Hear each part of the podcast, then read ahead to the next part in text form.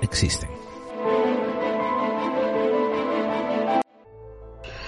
Buenos días, buenas tardes, buenas noches, buenas madrugadas. Todo depende de dónde, cuándo en el tiempo nos estén escuchando. Y si son ustedes parte de la colonia de nuestros primos que nos oyen desde el más allá, pues manifiéstense. Hola David, esa es tu señal para que te manifiestes. Hola, aquí estamos una vez más, al pie del cañón. Ustedes están escuchando a David Santizo y a Gerald Dean introducirles a clave 45.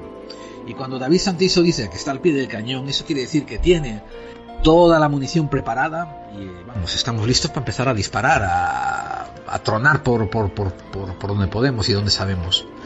Eh, David, eh, le vamos a explicar rápidamente a la audiencia por qué este programa es altamente interesante. ¿Estás listo? Hombre, claro, sí, sí, estoy preparado, sí. Eh, empezaremos diciendo que vamos a traer a una persona que admiramos mucho en el programa, a nuestro, uno de nuestros preferidos investigadores, a Manuel Carballal.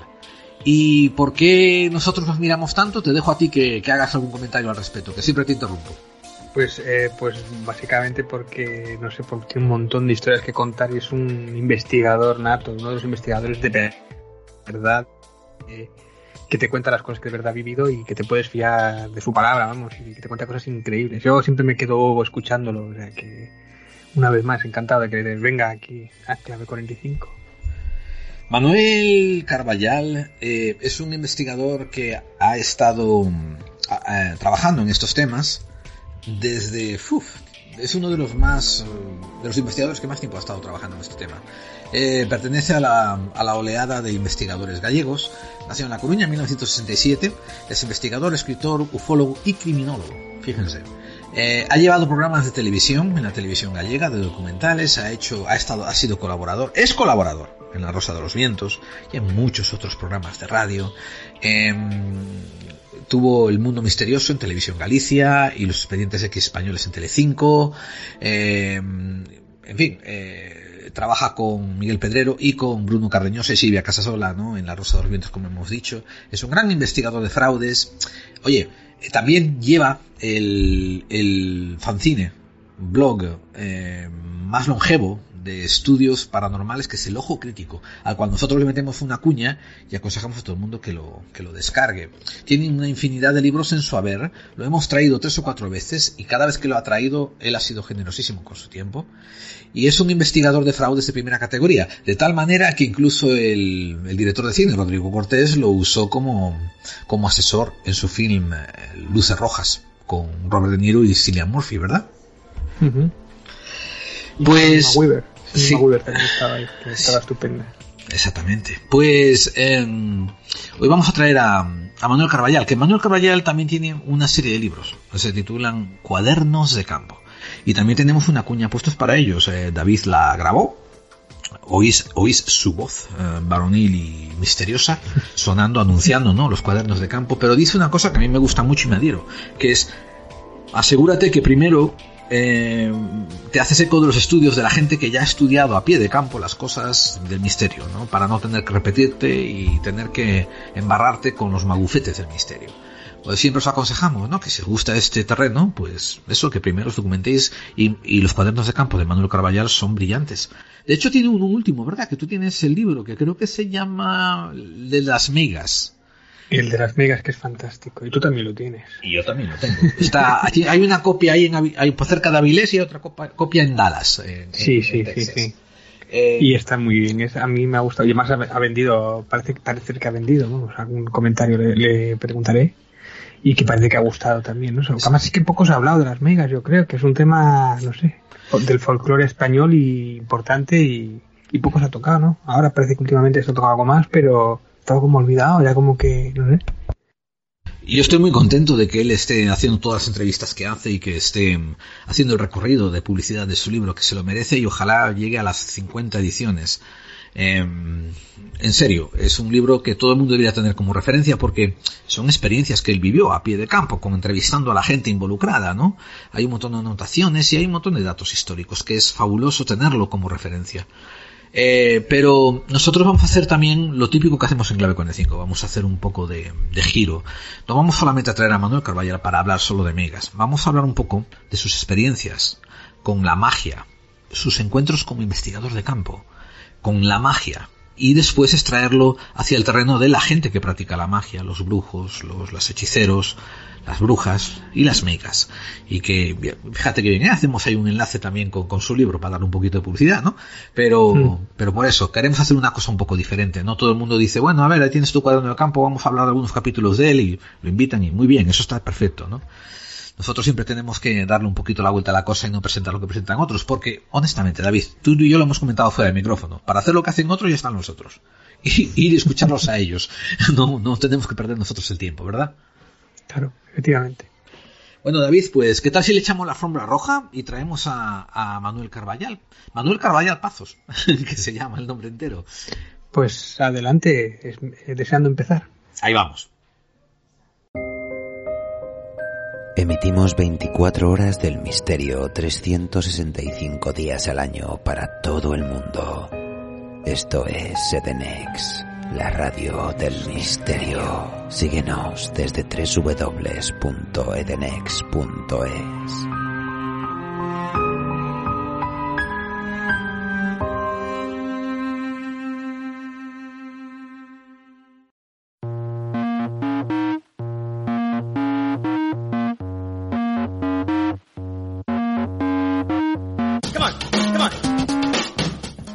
Simrod numra att lovarulta som eh, no, lauget no dos den no hizo de yukan se verra de pset na odas duxes a consimol se odnas duxes a se coche Esto que estás escuchando es lo mismo que has escuchado antes, pero al revés. Esto es una cuña de promoción de Todo nos da igual donde vamos a darle una vuelta al mundo del misterio. Todo nos da igual, todos los jueves a las 23 horas en Edenex Radio. Y los miércoles a las 13 horas en Radio 4G Benidorm. No faltéis.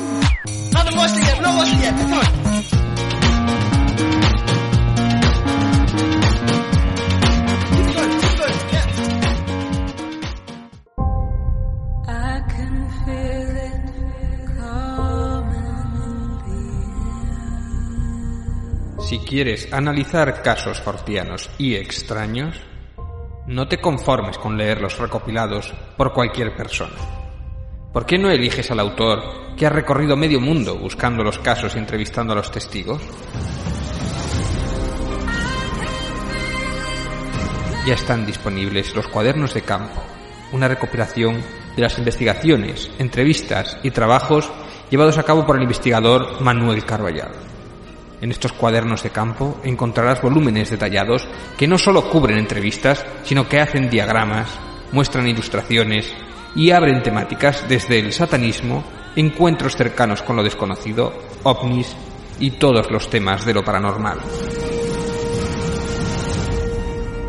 Cuadernos de campo, disponibles a través de amazon.com, ebay.com y elojocrítico.info.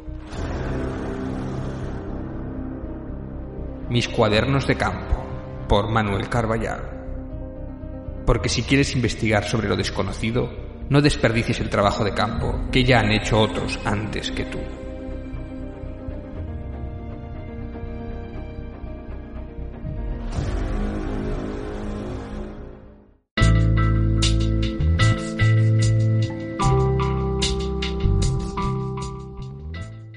Echamos la alfombra roja y hacemos los lanzamos los fuegos artificiales que se merece nuestro invitado, uno de nuestros investigadores favoritos y de referencia, uno de los pocos investigadores a los que David, tú y yo, le mantenemos una cuña, una cuña para que toda la gente escuche y aprenda de sus libros de campo, sus cuadernos de campo.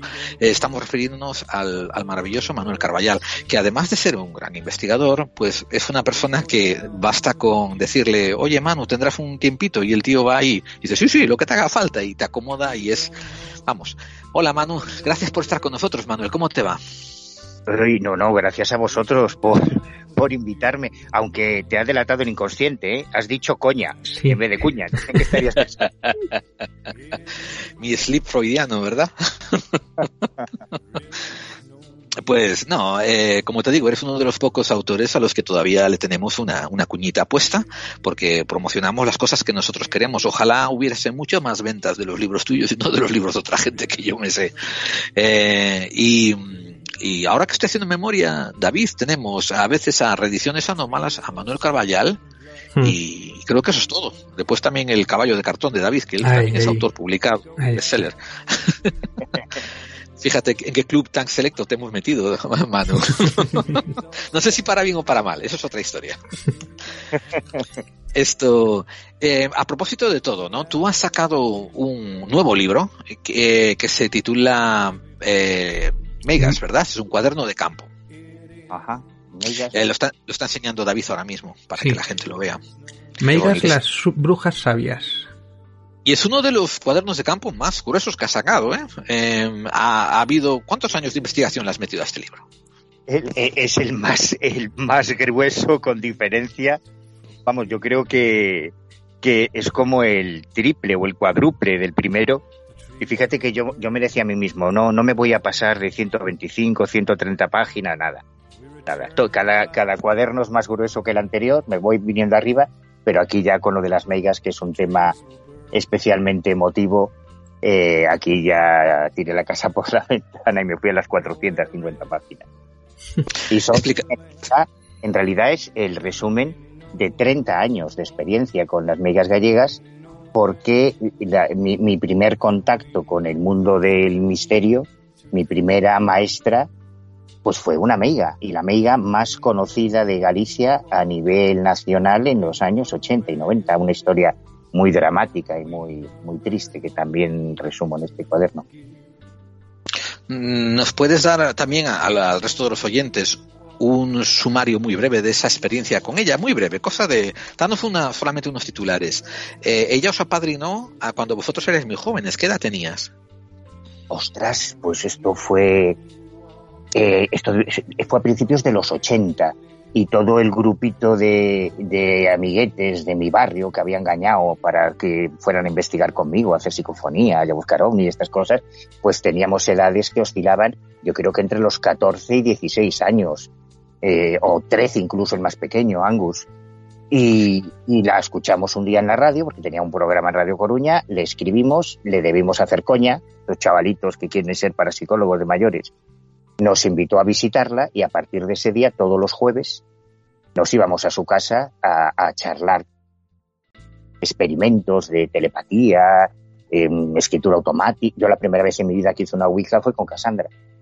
Y entonces ella se fue convirtiendo al mismo tiempo en un personaje muy conocido, hasta tal punto que aquí en este cuaderno yo reproduzco entrevistas que, le llegaron a hacer hasta, hasta la revista oficial del PNV páginas enteras en la de Galicia y que yo no he vuelto a ver con ningún otro psíquico, dotado, brujo, meigo, lo que sea, son artículos en que periodistas generalistas o periodistas especializados, de motu propio, publicaban que Cassandra había hecho una premonición sobre ellos y habían acertado, pero cosas muy espectaculares. ¿eh? Hay una en Karma 7 que los directores de la revista escriben una columna eh, por iniciativa propia, muy impresionados, diciendo que dos semanas antes habían recibido una llamada de Cassandra diciendo que tuviesen cuidado con una explosión que se iba a producir cerca de la redacción, que iba a haber un incendio, pero que no habría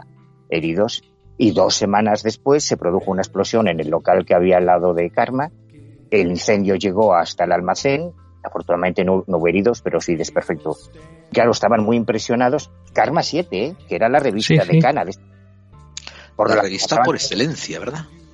Claro, y, ellos decían, joder, somos los directores de Karma 7 y en la puñetera vida hemos visto a un vidente que acierte. Pues viene la meiga esta gatita y nos deja platanaos, ¿no?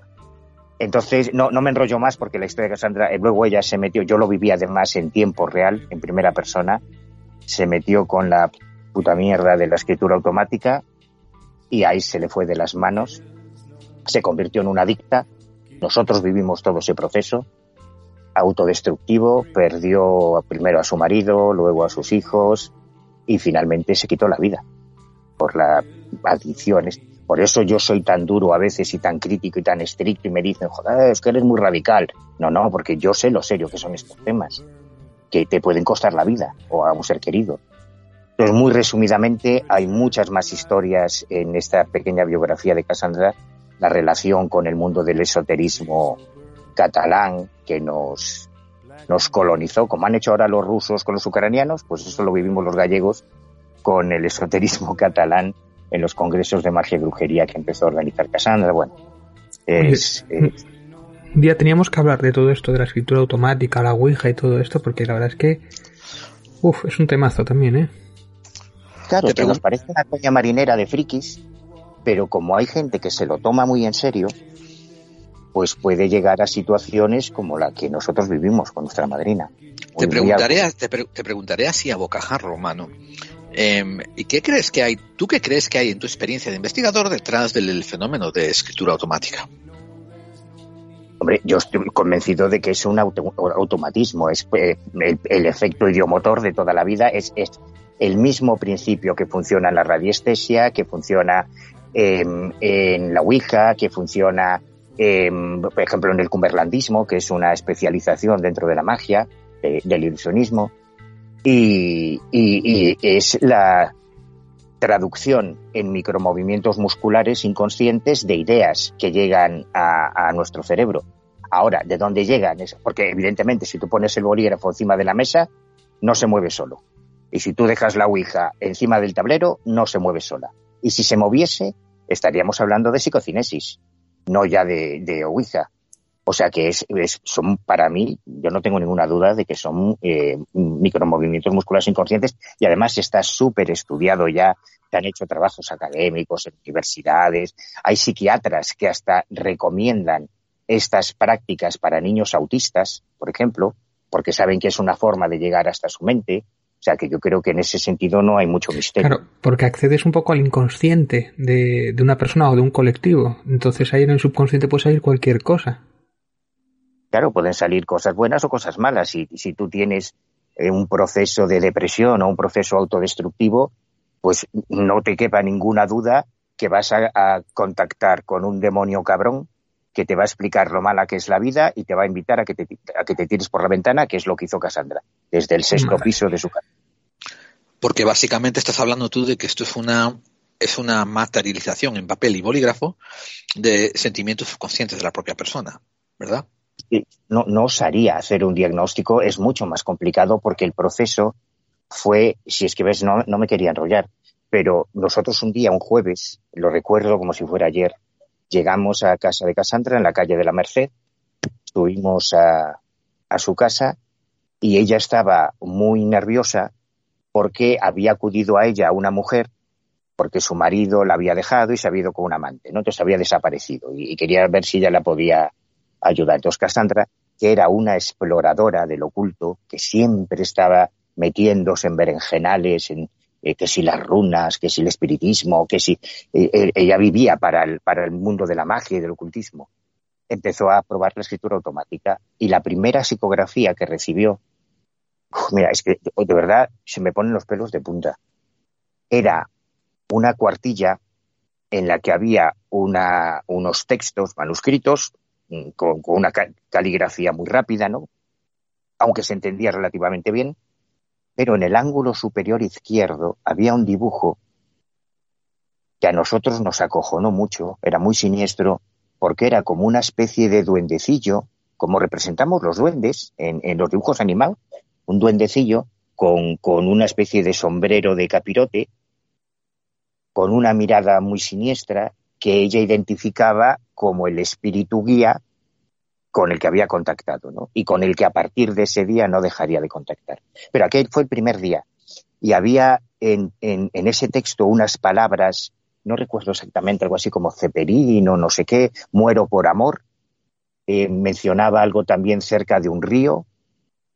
Claro, en aquel momento no tenía sentido para nadie. Y Cassandra nos lo enseñó como, como una curiosidad, o fijaros lo que me ha pasado y tal. Pues fíjate cómo soy yo, de cabezón, que yo le pedí si me podía quedar con aquella muestra caligráfica para hacer una prueba grafológica. Yo siempre estaba con mis rollos ya desde pequeño. Y yo me quedé con aquella muestra, la tuve en mi casa, yo vivía con mis padres, la tuve en mi casa durante un par de semanas y al cabo de un par de semanas suena el, suena el teléfono del salón, no había móviles, teníamos fijos. Entonces mi madre me dice, oye, que te llama aquí tu amiga de la radio. Entonces cojo el teléfono y Cassandra, muy emocionada, me dice si todavía conservo aquellas primeras psicografías. Le digo que sí, claro, yo no tiro nada, yo lo conservo todo. Y si se las podía devolver, porque ahora ya entendía lo que ponía ahí, porque había aparecido el cadáver de ese médico que se había fugado con su amante, se había suicidado con un fármaco que se llamaba algo así, como ceperino, cepelino algo así. Había aparecido el cuerpo al lado de un río y había muerto por amor, se había suicidado por, por el conflicto entre las dos mujeres, entre su mujer y su amante y demás, ¿no? Claro, ya de por sí la historia es sorprendente, ¿no? Porque estaríamos ante un caso de precognición eh, de libro. Pero es que además ese fue, digamos que el detonante que convenció a Cassandra de que aquello de la psicografía funcionaba y a partir de ese momento ya no tomaba ninguna decisión ni hacía nada, sino era consultándolo antes con ese geniecillo tan siniestro que aparecía dibujado. Una historia. Oye, me, me está recordando una historia de Lovecraft de manual, ¿eh? O sea, de típico de embaucarse en la locura y, hasta el último momento. O sea, esta historia puede haber escrito perfectamente Lovecraft. Me parece increíble, apasionante. La verdad es que. Pues yo soy palabra de honor de que esto fue así como ocurrió. Bueno, están todos mis compañeros del grupo Fénix que lo vivieron conmigo. Lo que pasa es que yo era el que me quedé con las primeras psicografías y, de hecho en el cuaderno eh, reproduzco cartas de Cassandra, artículos, eh, porque yo conservo todo eso y habría conservado estas psicografías de no ser porque ella me, las pidió cuando empezó ese proceso. Esto, eh, tú, ¿cómo, ¿cómo encajas dentro de tus propios esquemas investigativos y, las cosas que tú has llegado a deducir? ¿Cómo, cómo encajas tú el concepto o animista o daimónico, ¿no? De que gente cree que hay em, una causa externa para ciertos comportamientos que nosotros podríamos considerar paranormales. En este caso, el de la, el de la escritura automática, ¿no? Pero, por ejemplo, ¿no? La mediunidad o la precognición cuando alguien dice, ¿no? ¿Te acuerdas a Edgar Cayce cuando él decía que se ponía en contacto y que le hablaban, ¿no? las cosas que él decía, ¿no? Y todos estos rollos. Em, eso, eh, ¿a ti te parece que puede haber agentes externos influenciándonos o, o todo es subjetivo y subconsciente, como piensa David?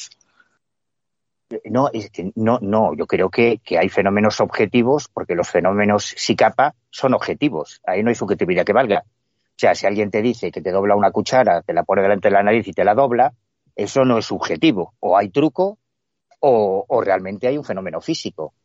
Y yo estoy abierto, en base a mi experiencia, por las cosas que yo he vivido, es verdad que el 99, 90 o 95% de los casos que yo he investigado tienen una explicación, pero hay un reducto de casos o de personas o de sujetos que, yo no le he encontrado la explicación por ahora. Que yo no se la haya encontrado no significa que no la tenga. Y no hablo solo de, casos puntuales de precognición o de, de, presunta precognición o de presunta telepatía eh, o de presunta clarividencia, que esos los hay a millones, ¿no? Eh, hablo de el estudio de esos fenómenos de forma repetida en laboratorio, en condiciones de control, donde yo también he participado. Nosotros estuvimos cuatro años con el caso de Mónica Nieto, de la niña cacereña. Primero hubo una etapa del estudio de la PK y luego otros dos años centrados en la ESP. Y lo que hacía esa niña es que yo no, no tengo explicación. O era la mejor maga de la historia y se rió de todos nosotros. ¿Pero qué es lo que hacía la niña? La niña lo hacía todo. La niña era como Nina Kulagina, era un puto monstruo. O sea, empezó, la historia de Mónica empezó además de una forma muy veraz, porque su padre era uno de los, o sea, perdón, su padre no, en, en Extremadura, en Cáceres, en los años 80, estaba el centro, el CEPEX, el Centro de Estudios Parapsicológicos de Extremadura. Y, y, como yo en aquella época me apuntaba a toda, claro, yo, yo allí en La Coruña he perdido en, en, en medio Galicia, claro, toda la movida paranormal estaba o en Madrid o en Barcelona, Entonces yo me apuntaba a todos los grupos que había. Tengo una colección de carnets y de diplomas de grupos de parapsicología de España que alucinarías. Entonces yo me hice, me, me ascribí al CEPEX, yo recibía su boletín, yo mandaba mis colaboraciones. Entonces yo pillé el caso, tuve la gran suerte de pillar ese caso desde el principio. Porque un día eh, Pedro Criado nos cuenta que su, hija va a un colegio, colegio público de, de Cáceres, y que un día le dice que una compañera del cole, de clase, estamos hablando de niñas de 13, 14 años, hacía las cosas sobre las que hablaba su padre. Claro, y el padre le dice, pero ¿cómo que hacía? ¿Qué, qué cosas? Sí, pues que te lee la mente, que dobla metales, que ¿cómo que dobla metales? A ver, a ver, a ver.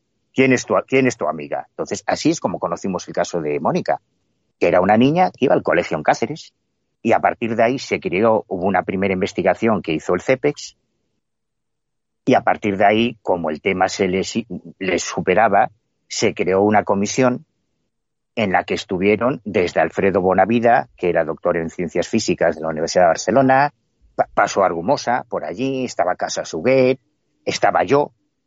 Entonces yo viví toda la investigación de Mónica, tanto los dos años de la fase de la PK como los dos años de la SP, desde dentro, con ella, y estuve con ella en un montón de ocasiones. ¿Qué hacía? ¿Leía la mente y doblaba cucharas y hacíais pruebas? Pues, eh, la historia empezó, fíjate, es que aprendimos tanto con esta historia, de verdad, de cómo funciona lo paranormal. Mónica doblaba cucharas y no doblaba nada más. ¿Y por qué doblaba cucharas? Porque un día la madre, Teresa, que era muy... Ella sí era aficionada a estos temas, le gustaba... Pero todo esto antes de Uri Geller, ¿no? ¿O, ya había pasado lo de Uri Geller? No, fue después, fue después. De hecho, fue precisamente como eh, Teresa Tejada había visto el programa de Íñigo con Uri Geller, un día escuchando la radio, escuchó a un tío hablando de Uri Geller diciendo, bueno, pues esto hay que hacerlo así, cojan, cojan tenedores, cojan cucharas. Y ella tiene tres hijos, ¿no? Mónica tiene dos hermanos. Entonces Teresa cogió a los tres niños y dijo, niños, venga, véngase para la cocina. Hala, cada uno con una cuchara. Y ahora hacer lo que dice este señor. Y como un juego entre niños, pues estuvieron ahí concentrándose y tal, y eh, con el hermano y con la hermana no pasó nada, pero a Mónica se le dobló la cuchara. Esto es lo que ellos nos cuentan al principio, ¿no? Y entonces Mónica doblaba cucharas, pero no doblaba nada más. Y aunque al principio se le daban otros metales, otras aleaciones y otros objetos, ella decía que ella tenía la imagen de la cuchara, que ella había aprendido a hacerlo de la cuchara y que no sabía hacer nada más que de la con la cuchara. Hasta que un día eh, Pedro Criado tuvo la feliz idea de superponer una cuchara encima de un tenedor y cuando Mónica dobló la cuchara, se dobló al mismo tiempo el tenedor. Entonces, a partir de ese momento ya podía doblar tenedores. Porque las propias limitaciones que se hacía él. Pero esto está muy documentado en la historia de la parapsicología. ¿eh? Teserios, por ejemplo, no era capaz de hacer la fotografía psíquica si no estaba mamado con una botella de vodka. Y, Ingo Swan, tres cuartas partes de lo mismo. Y Mónica solo podía hacer, como a ella no le interesaba un carajo estos temas, ella estaba obligada por su madre. Y yo he llegado a presenciar sesiones de 10 horas, ¿eh? 10 horas seguidas, con la pobre niña allí sentada en el sofá del salón, ahí con los tubos de ensayo, las láminas. Y ella entonces tenía que aislarse poniendo música de Ricky Astley a toda castaña. Y no, no, no, no os imagináis el odio que yo le llegué a coger a Ricky Astley. Pues tú sabes que son 10 horas Bueno, horrible. Pero claro, ese era su, su sistema y ella tenía que tener la música para olvidarse de que había 14 señores ahí mirándola como si fuera una stripper en Las Vegas. O sea, y, claro, y la pobre niña pues usaba eso. Y, y, poco a poco fuimos aprendiendo porque, por ejemplo, ella hacía doblaje con todo tipo de metales, menos con el acero. ¿Por qué? Coño, pues porque Superman es el hombre de acero y a Superman nadie le afecta. Entonces un día también hubo que engañarla, se le dio una lámina de acero diciendo que era latón o estaño o aluminio, no sé qué, y la dobló. Y cuando ya la dobló se lo dijo, pues era acero, entonces ya podía doblar el acero. O sea, aprendimos muchísimo con las pruebas, por ejemplo, de, de SP, fue interesantísimo cómo desciframos que lo que ella hacía era clarividencia y no telepatía. Y fue por unos experimentos con los japoneses. Vino un equipo de Japón, luego ella se fue a Japón también, y le colocaban dentro de una caja eh, unas imágenes o unas palabras y ella tenía que adivinar eh, qué es lo que había dentro de la caja, cuál era ese concepto, ¿no? Pero claro, se lo pusieron en japonés. Y recuerdo eh, en una ocasión que la palabra era algo así como chica o joven o muchacha, algo así, en japonés. Y claro, si hubiera sido telepatía, ella habría percibido la imagen de una joven o de una chica. Pero ella lo que empezó a hacer es copiar los palitos de las letras japonesas. Dice que es que yo no entiendo qué es esto, pero esto es lo que veo. Hay muchos vídeos de, ella en YouTube, cualquiera que busque. ¿Cómo se llamaba ella? ¿La tengo que buscar? Mónica Nieto. ¿Cómo, perdón? Mónica Nieto. Hay en el monográfico número 2 del Ojo Crítico, hay un info, el informe completo de todos los experimentos que se hicieron, todas las pruebas. Hay cosas súper llamativas, porque claro, a la niña la metimos en el hospital de Cáceres con la ayuda de los psiquiatras, de los neurólogos, se le metieron el, electromiómetros, electroencefalógrafos, electro, pues se le hicieron todas las perrerías que te puedas imaginar a la pobre, pero gracias a eso descubrimos cosas alucinantes, como por ejemplo que cuando subía, cuando ella teóricamente producía el fenómeno, aumentaba la temperatura 0,2 grados, creo, en sus manos. Y eso es objetivo, eso no es un fenómeno subjetivo. Eso los termómetros no mienten, coño. Y solo pasaba cuando ella producía el fenómeno. Entonces quiero decir que aprendimos un huevo de, de, este mundo. No, no son las tonterías de siempre, la psicofonía en la casa abandonada, no, no. Es que tuvimos cuatro años a una niña hasta, claro, cumplió la mayoría de edad y mandó a su madre y nos mandó a todos a cagar porque a ella no le interesaba esto pero tuvimos cuatro años súper interesantes. Esto es como la historia de, siempre preguntándome. Como la historia de 13, digo, que esto es como la historia de 13 de Stranger Things casi, ¿eh? O sea, increíble.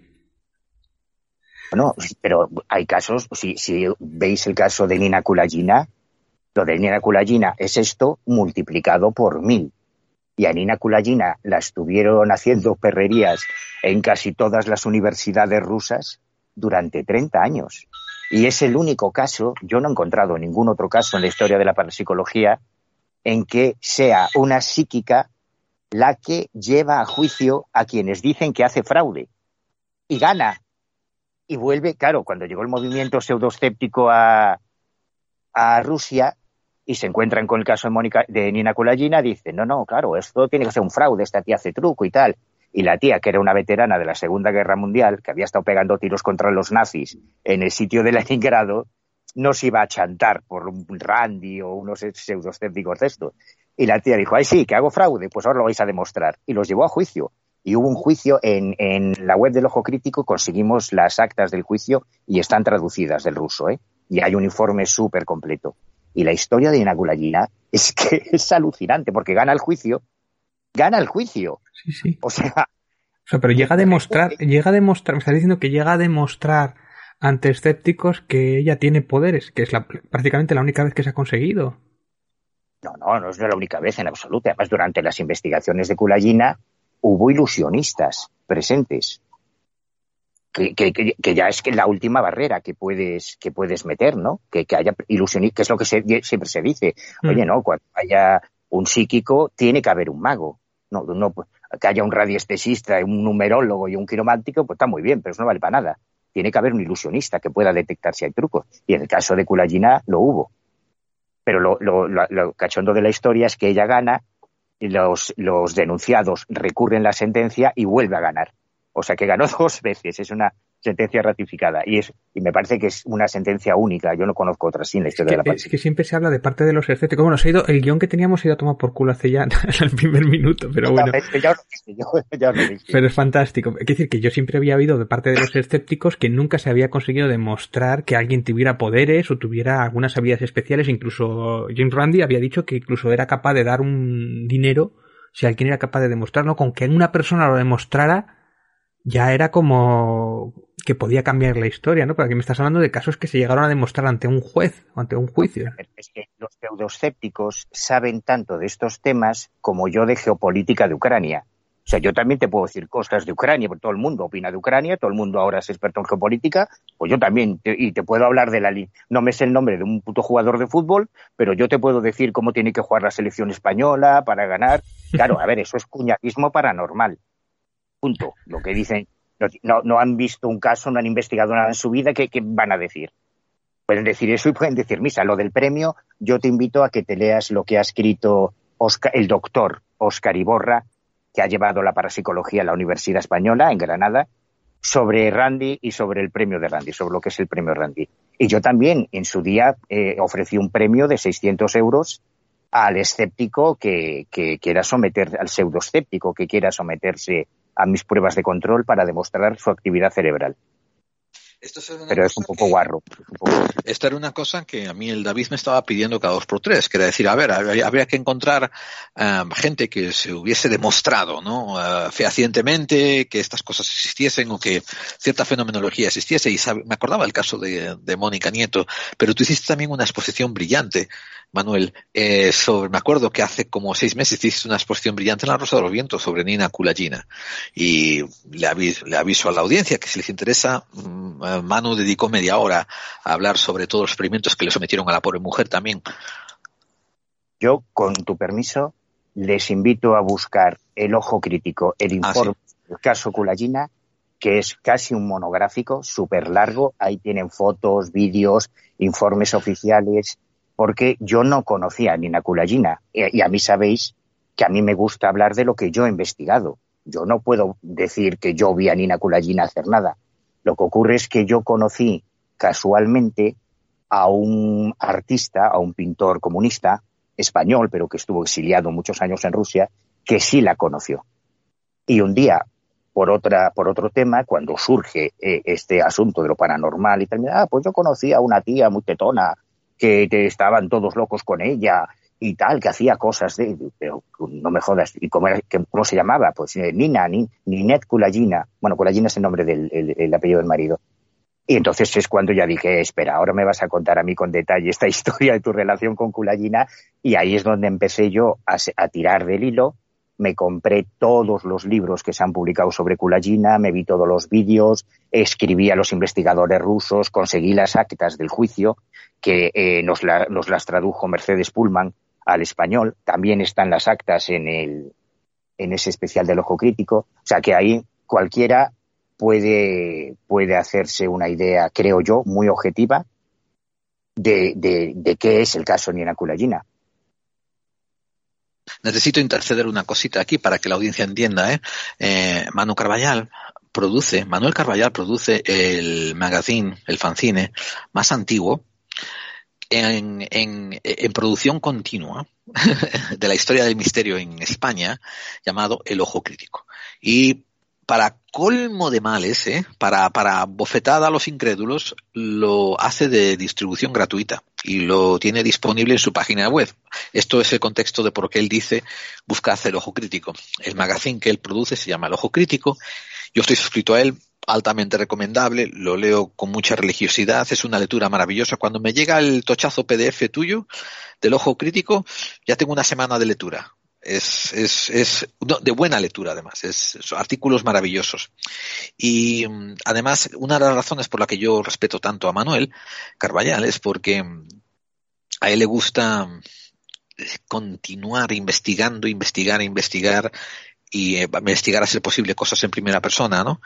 Porque es una persona que le encanta separar lo falso de lo cierto y, como dice él, la verdad es que los misterios son muy pocos, son un número muy reducido, pero son los que, a los que vale la pena llegar. Así que perdona este inciso, Manuel, pero hay que darle, hay que dar a César lo que es de César y tú tienes uno de los mejores magazines sobre el misterio, ¿no? Que se publican hoy en día. Así que, por favor, de verdad que no es mío, ¿eh? es de, la gente maravillosa que gratuitamente, porque nadie cobra nada, nos regala trabajos que serían inviables en cualquier otra publicación, porque algunas, bueno, literalmente hemos publicado tesis doctorales, incluso, y hemos publicado informes técnicos sobre una foto, sobre un caso que no se podrían haber publicado en ningún otro lado. O sea que las gracias a ellos.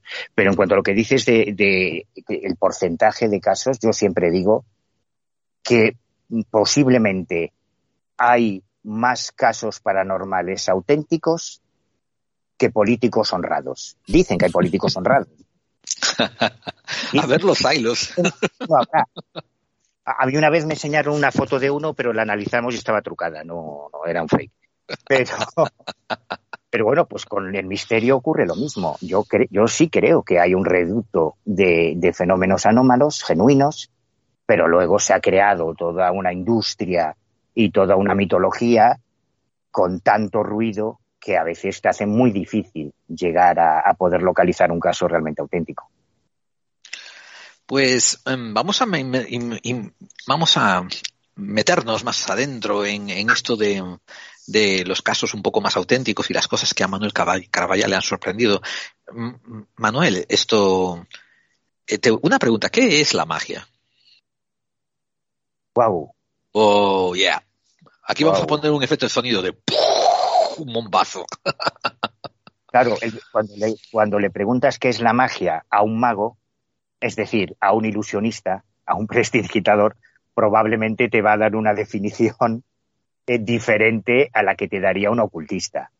Un ocultista supongo que te diría que la magia es el arte de hacer posible lo imposible o de controlar los, las fuerzas y los elementos de la naturaleza, eh, focalizándolos hacia tus intereses, etcétera. Un ilusionista te diría que la magia es el arte de crear ilusiones, de crear la ilusión de que algo que no es real parezca real, ¿no? Así que son dos definiciones muy diferentes. Lo que ocurre es que, de la misma forma que la historia de la astronomía y la astrología han crecido juntas y la historia de la química y de la alquimia tienen el mismo origen, pues la historia del mentalismo o de la prestidigitación y la historia de las ciencias ocultas, del hermetismo o, de la magia en el ámbito ocultista, también tienen un, un viaje simétrico a lo largo de los siglos. Te voy a decir una cosa. A ti, a David, ¿no? Hace poco estaba hablando con una persona que quería yo traer al programa de ambiente anglosajón y como todavía no ha, no me ha dicho que iba a venir, pues voy a reservar su nombre, ¿no? Pero esta persona, claro, sabe muchísimo de lo que es eh, las mancias y las magias, ¿no? Y tanto por practicarlas como también por historiador de ellas. Y me dio una definición que me dejó a mí, me dejó patidifuso, ¿no? Me dice él, la magia, la magia y la religión son sinónimas, me dice él porque ambas se trata de, desear algo y pedírselo a una entidad externa. La parte en que la religión se bifurca de la magia es cuando la religión te pide que hagas tu petición a una tercera persona a la cual te sometes, mientras que la magia asume que tú vas a hacer los ritos necesarios para someter a la naturaleza y al universo. O sea, básicamente, ¿no? La magia te da el, te da el poder de poder ser Dios, ¿no? El, de asumir el papel de tú ser el manipulador de la, del entorno, ¿no? Mientras que la religión después eventualmente se bifurca y dice, tienes que pedirle a Dios para que te haga este favor o que te traiga esta suerte o que te haga esta cosa, ¿no? O te perdone este pecado. Eh, Gerald, yo ahí pero... voy a interceder un, segundo, ¿no? Eh, lo que has dicho con la religión, ¿no? De hecho, Alan Moore habla mucho de la magia y él se cree mago, o él dice que es mago, pero lo relaciona mucho con la palabra no solamente que, de hecho también hay una relación, ¿no? La religión, la palabra de Dios es como que es capaz de hacer todo con solo su palabra. Y Alan Moore hablaba de que todos los escritores o todos los creadores de alguna manera son magos, o un poquito más allá de magos, porque son capaces de crear una realidad. Que no sé si también va por ahí un poco la magia, ¿no? Pero bueno, magia para mí es... la realidad existente. Pero bueno, para mí magia también es, por ejemplo, que te lleves una comisión de 400.000 euros y que solo te queden 247 en el banco después cuando te vayan a embargar. Para mí eso también me parece magia. este era el chiste que tenía que apuntado y tenía que soltarlo. Ese es el truco, el famoso truco de la desaparición. Eso lo hacen muchos magos también, la desaparición de la pasta. Sí. Bueno, ahora mismo, hace poco, en noticias españolas, ¿no? No hubo un mago que, cobró una comisión por unas mascarillas y ha desaparecido en un yate, en un sitio también. Sí, sí, el, el, hijo de, del duque de Feria era, exactamente. Pero hay más, ¿eh? Hay más. Después del eh, programa hablamos. Sí, otro programa, sí, porque creo que esto es una, creo que se llamaría la cleptomancia. eh, Perdona, a ver, déjame aprovechar que tengo aquí un invitado serio para por lo menos sacarle un poco de jugo a la cosa. Ay, eh, eh, mano, tú has visto y experimentado, ¿verdad? Algunas cosas en tus muchísimos viajes, porque tú eres un viajero muy avezado. Y, y yo te he oído contar, ¿no? Que has estado en África, has estado eh, por, por Oceanía, has estado por muchas partes del mundo y has visto muchos rituales que te dejaron bastante extrañado, ¿verdad? Sí, claro. Claro, lo que ocurre es que cuando tú sales de tu zona de confort religiosa, cuando sales de, de este pequeño barrio que es el cristianismo, que nos creemos que todo el planeta son cristianos. No, no, los cristianos somos cuatro gatos comparado con la población del planeta. Y cuando sales de esa zona de confort y te adentras en otros sistemas de creencias, con otros ritos, con otras formas de practicar la religión, de entender a Dios, eh, da mucho vértigo al principio, ¿no? Porque te estás eh, introduciendo en un mundo que no tiene nada que ver con el tuyo. Y a veces, eh, pues cuando tienes la oportunidad de, asistir a sus celebraciones, a, sus ceremonias y a sus rituales, hombre, hay, cosas que te impactan, que te impactan bastante, porque en sus sistemas de creencias hay conceptos que no tienen nada que ver con los nuestros pero que a veces son mucho más razonables desde un punto de vista racional y pragmático. Yo siempre pongo el ejemplo del Sasha y el Zamadi en el animismo africano, que a mí fue algo que me flipó.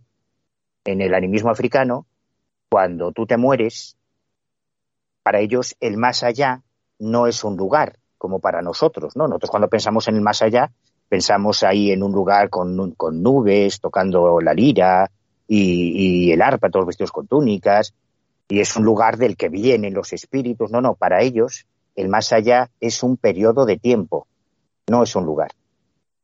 Y cuando tú mueres, pasas al Sasha, que es el, el, pasado reciente, cuando hace poco que has muerto, y creen que tu espíritu, tu alma, tu esencia, sigue existiendo mientras quedan personas que recuerdan tu nombre. Amigos, familiares, que hablan, oye, mira, qué gran tío era Gerard, mira qué buena persona era David, y, entonces tu espíritu sigue vivo.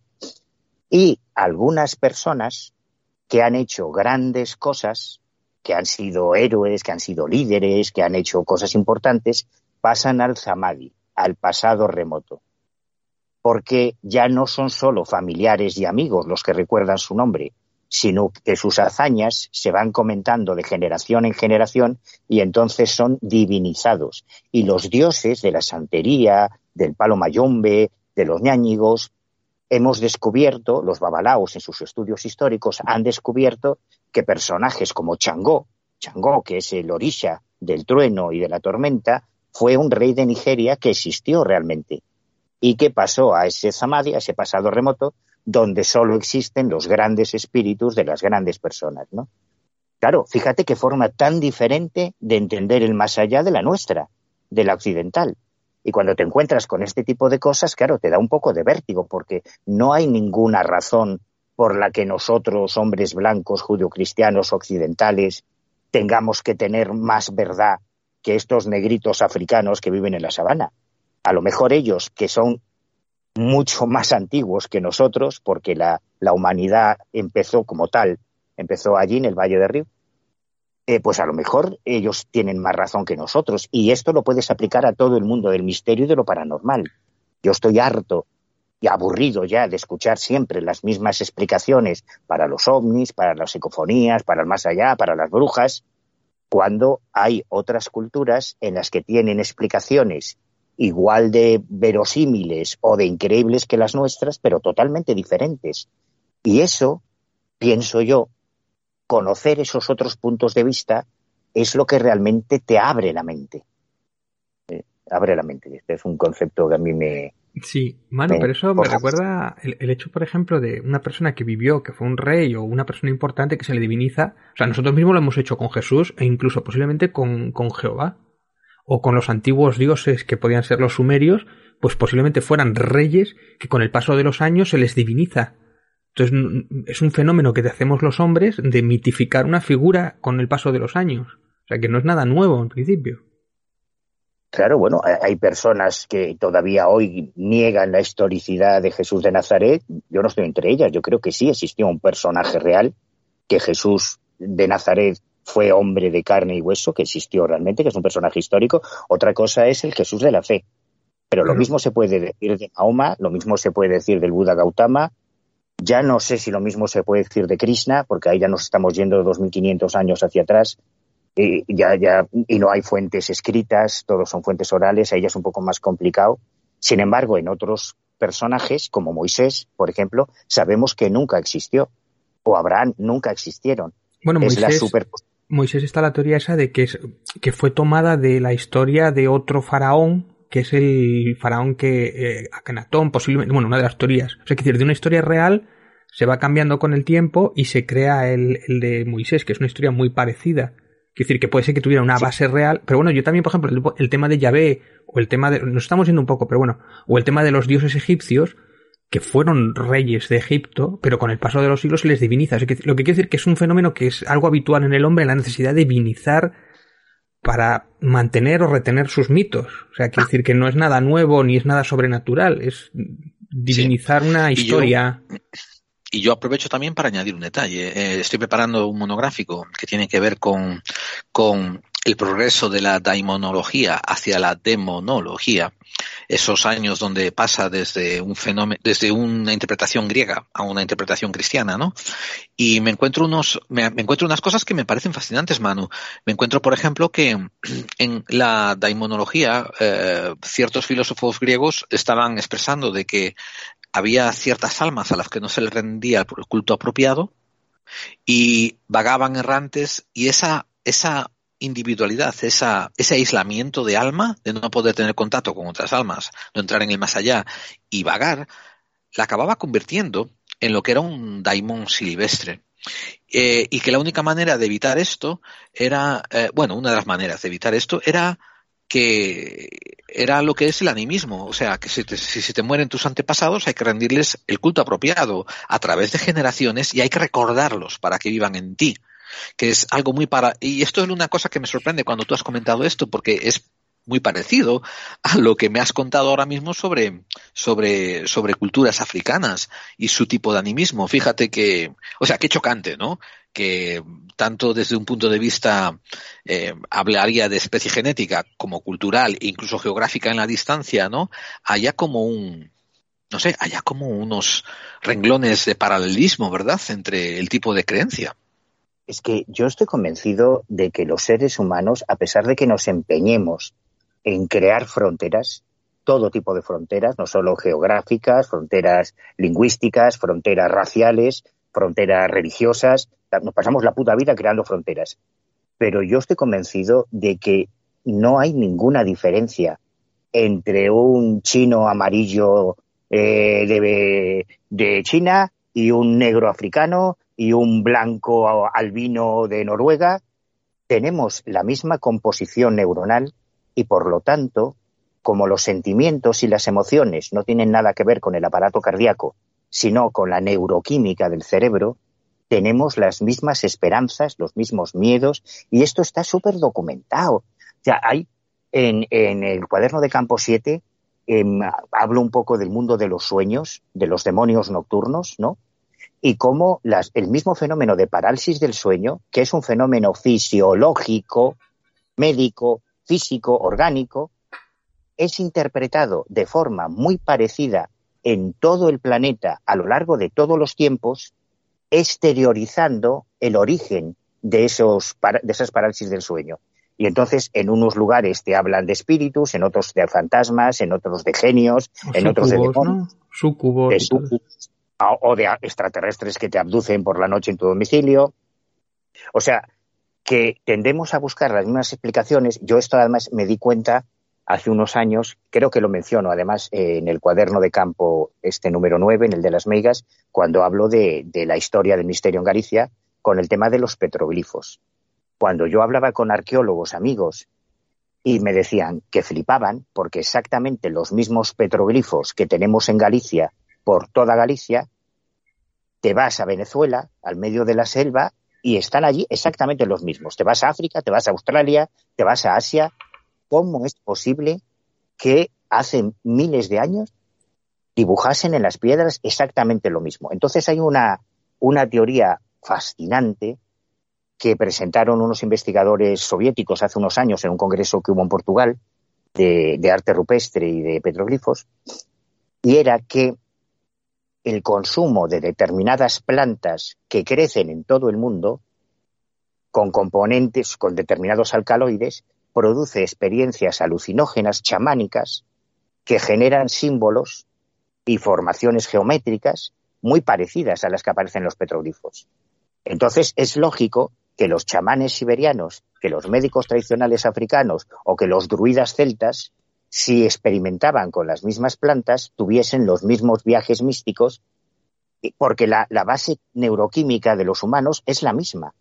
Y cuando nace la religión, que nace en Asia, primero con el culto a los antepasados y luego el chamanismo, eh, es, lo, es que es lógico. O sea, vosotros imaginaros aquellos hombres de las cavernas que conviven en una tribu, ahí metidos en una cueva cazando mamuts, bueno, mamuts no, no había mamuts, pero bueno, lo que cazasen, ¿no?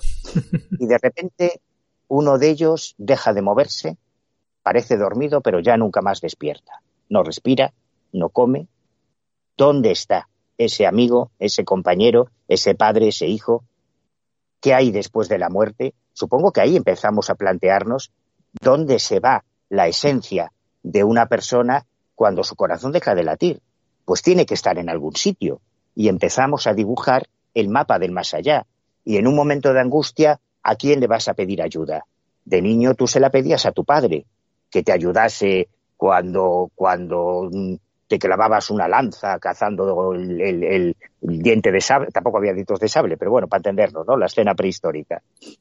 Entonces, si tu padre ya no está, se la pides al espíritu de tu padre en el más allá, a los antepasados, que son tus abuelos, tus ancestros, que siempre han, velado por ti. Y nace la primera religión del hombre, que es el culto a los ancestros, el culto a los antepasados. Y luego ya entramos en el tema del que íbamos a hablar, que es los poderes de la naturaleza, la magia, el chamanismo, el intentar explicar de alguna manera fenómenos que se dan en el mundo físico pero cuyo origen nuestros antiguos no conocían.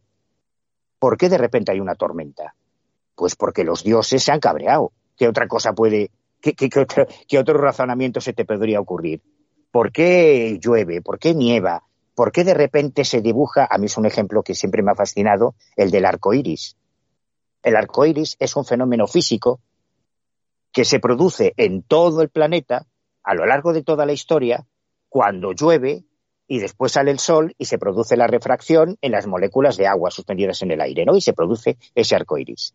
Si tú sigues la pista del arco iris en los textos sagrados, desde nuestra Biblia, quiero recordar que es en el libro de jueces, cuando se dice, y Yahvé dibujó su señal, el arco de su señal en el cielo, hasta en las crónicas eslavas, los vikingos, los griegos, los sumerios, claro, todos veían el arco iris y decían, ¿que eso qué coño es? Pues eso tiene que ser una puerta en el cielo ¿Y una puerta dónde? Pues una puerta al más allá. Que todo es muy lógico, si en el fondo es que es muy razonable. Y yo creo que así es como nacieron las grandes creencias mágicas, o si quieres supersticiones, o creencias religiosas, como quieras. Sí, bueno, que viene, de la necesidad de, interpretar una realidad que no entienden. O sea, no entiendo qué es eso, le doy una explicación mágica. Claro, pero tú imagínate lo que pensaría nuestros ta, ta, ta, ta, ta, ta, ta, ta, ta, abuelos al ver un eclipse de sol. Machos, que te tienes que caer por la pata abajo, pero es normal. ¿Cómo vas a describir eso? No, o un meteorito, o un meteorito, cualquier fenómeno raro, sí. Una o hay en, en, en, en, el cuaderno de Campo 7, en, en, extraterrestres en antigüedad o no, y dedico un capítulo entero a un montón de fenómenos naturales alucinantes que ahora los ufólogos, claro, ven eso en una crónica y dicen, no, no, esto era un platillo volante. Pues no, señor. Hay un montón de fenómenos alucinantes, desde las nubes lenticulares, las nubes de estroncio, los rayos globulares, las inversiones de temperatura, que generan cosas flipantes en los cielos y que han existido siempre. Y si hoy las ve un testigo urbanita y se cree que eso es algo de otro mundo, pues tú imagínate cómo lo, cómo lo viviría alguien en el siglo X, en el siglo IV o en el siglo II. Claro, pues esta es la manifestación de Dios, de los dioses, pues normal, es lógico. El, problema está en si todo esto lo explica todo o hay algo más. Si realmente todos estos fenómenos de los que hablamos tienen su origen exclusivamente en la mente humana, que es un terreno tan desconocido hoy como el cosmos, como el universo. O sea, cada día se están los, los astrónomos, los pobres lo tienen que pasar fatal porque todo lo que nos están enseñando el lunes, el jueves se ha quedado obsoleto. Ya todo lo que nosotros estudiamos de los cuásares, las galaxias, eh, la velocidad de la luz, pues constantemente eh, lo único que descubrimos cada día es que el universo es más grande, nosotros somos más pequeños y no tenemos ni puta idea de lo que hay allá afuera. Y yo creo que eso en el fondo también se puede trasladar a la mente humana. Cada vez los, neurocientíficos están descubriendo más cosas sobre este, este órgano increíble que tenemos dentro del, dentro del casquete cerebral. Pero eso lo explica todo. ¿O hay algo más? Pues te voy a preguntar una cosa. Hace, hace muy poquito tiempo estuvo con nosotros una persona que tú conoces bien, Carlos Gabriel Fernández. Y creo que es un, creo que es un lejano conocido tuyo, ¿verdad? Sí, sí. Eh, para los que no sepan la, broma interna que estamos haciendo aquí, pues fue Manu Carballal quien, quien funcionó como anfitrión para rendirle un homenaje eh, hace un año a Carlos Gabriel Fernández por su extensa labor en el mundo del misterio. Y, y, bueno, pues fue un programa muy, muy, muy revelador y también bastante entrañable que le hicimos, ¿no? Y ahora se animó a volver y nos hizo un recorrido sobre la Galicia mágica, que nos dejó a nosotros alucinados. Me encantó una frase que dijo David Santizo, que dijo, jo, yo soy de Asturias, estoy aquí al lado y cuántas cosas no sabía de, todo eso de ahí, tengo que volver a, pasarme por allá. Eh, Fue un programa eh, turístico casi, ¿eh? Una mezcla, bueno, el libro de él es un poco eso, el turismo y magia, y muy interesante. Pero quería preguntarte, Mano, tú como gallego que eres, ¿no? ¿Estás de acuerdo de que en Galicia es una casi una cuna de magia fascinante, ¿verdad? Para los que estamos interesados en estos temas, ¿no? Hombre, ¿qué te voy a decir? Y además se come mejor que en ningún lado. Claro, evidentemente. Y barato. Pero, pero puedo argumentarlo. O sea, yo te lo digo desde el corazón, desde mi sentimiento de gallego, como diría mi paisano Rajoy, muy gallego y mucho gallego, pero es que además lo puedo eh, justificar porque en Galicia, a diferencia de otras partes de, la península ibérica, bueno, primero ya eh, geográficamente es evidente, basta ver un mapa que estamos encajonados ahí, estamos metidos como en un epígrafe aparte, cerrados por el sur por Portugal, eh, por arriba por el Atlántico y, por el este por el, perdón, por arriba por el Cantábrico y por el este por por el Atlántico. Pero es que además aquí es donde termina la peregrinación más grande de la historia del cristianismo, en Santiago de Compostela. Y durante siglos, brujos, herejes, librepensadores, heterodoxos, hicieron esa peregrinación hasta Compostela y nos dejaron aquí muchas creencias, muchos mitos, muchos ritos que no pasaron por otras partes de España. Pero es que además de todo eso, en Galicia fue el último lugar en toda España donde se creó el Tribunal de la Inquisición, con mucho retraso además en comparación con el resto de España, porque como éramos los parias ahí, eh, los gallegos, estas gentes del norte ahí, pues no, no, teníamos ni tribunal inquisitorial, dependía del de Valladolid, que no, no podía hacerse cargo de, toda, de todos los brujos, herejes, curanderos, meigas, menciñeros que teníamos acá.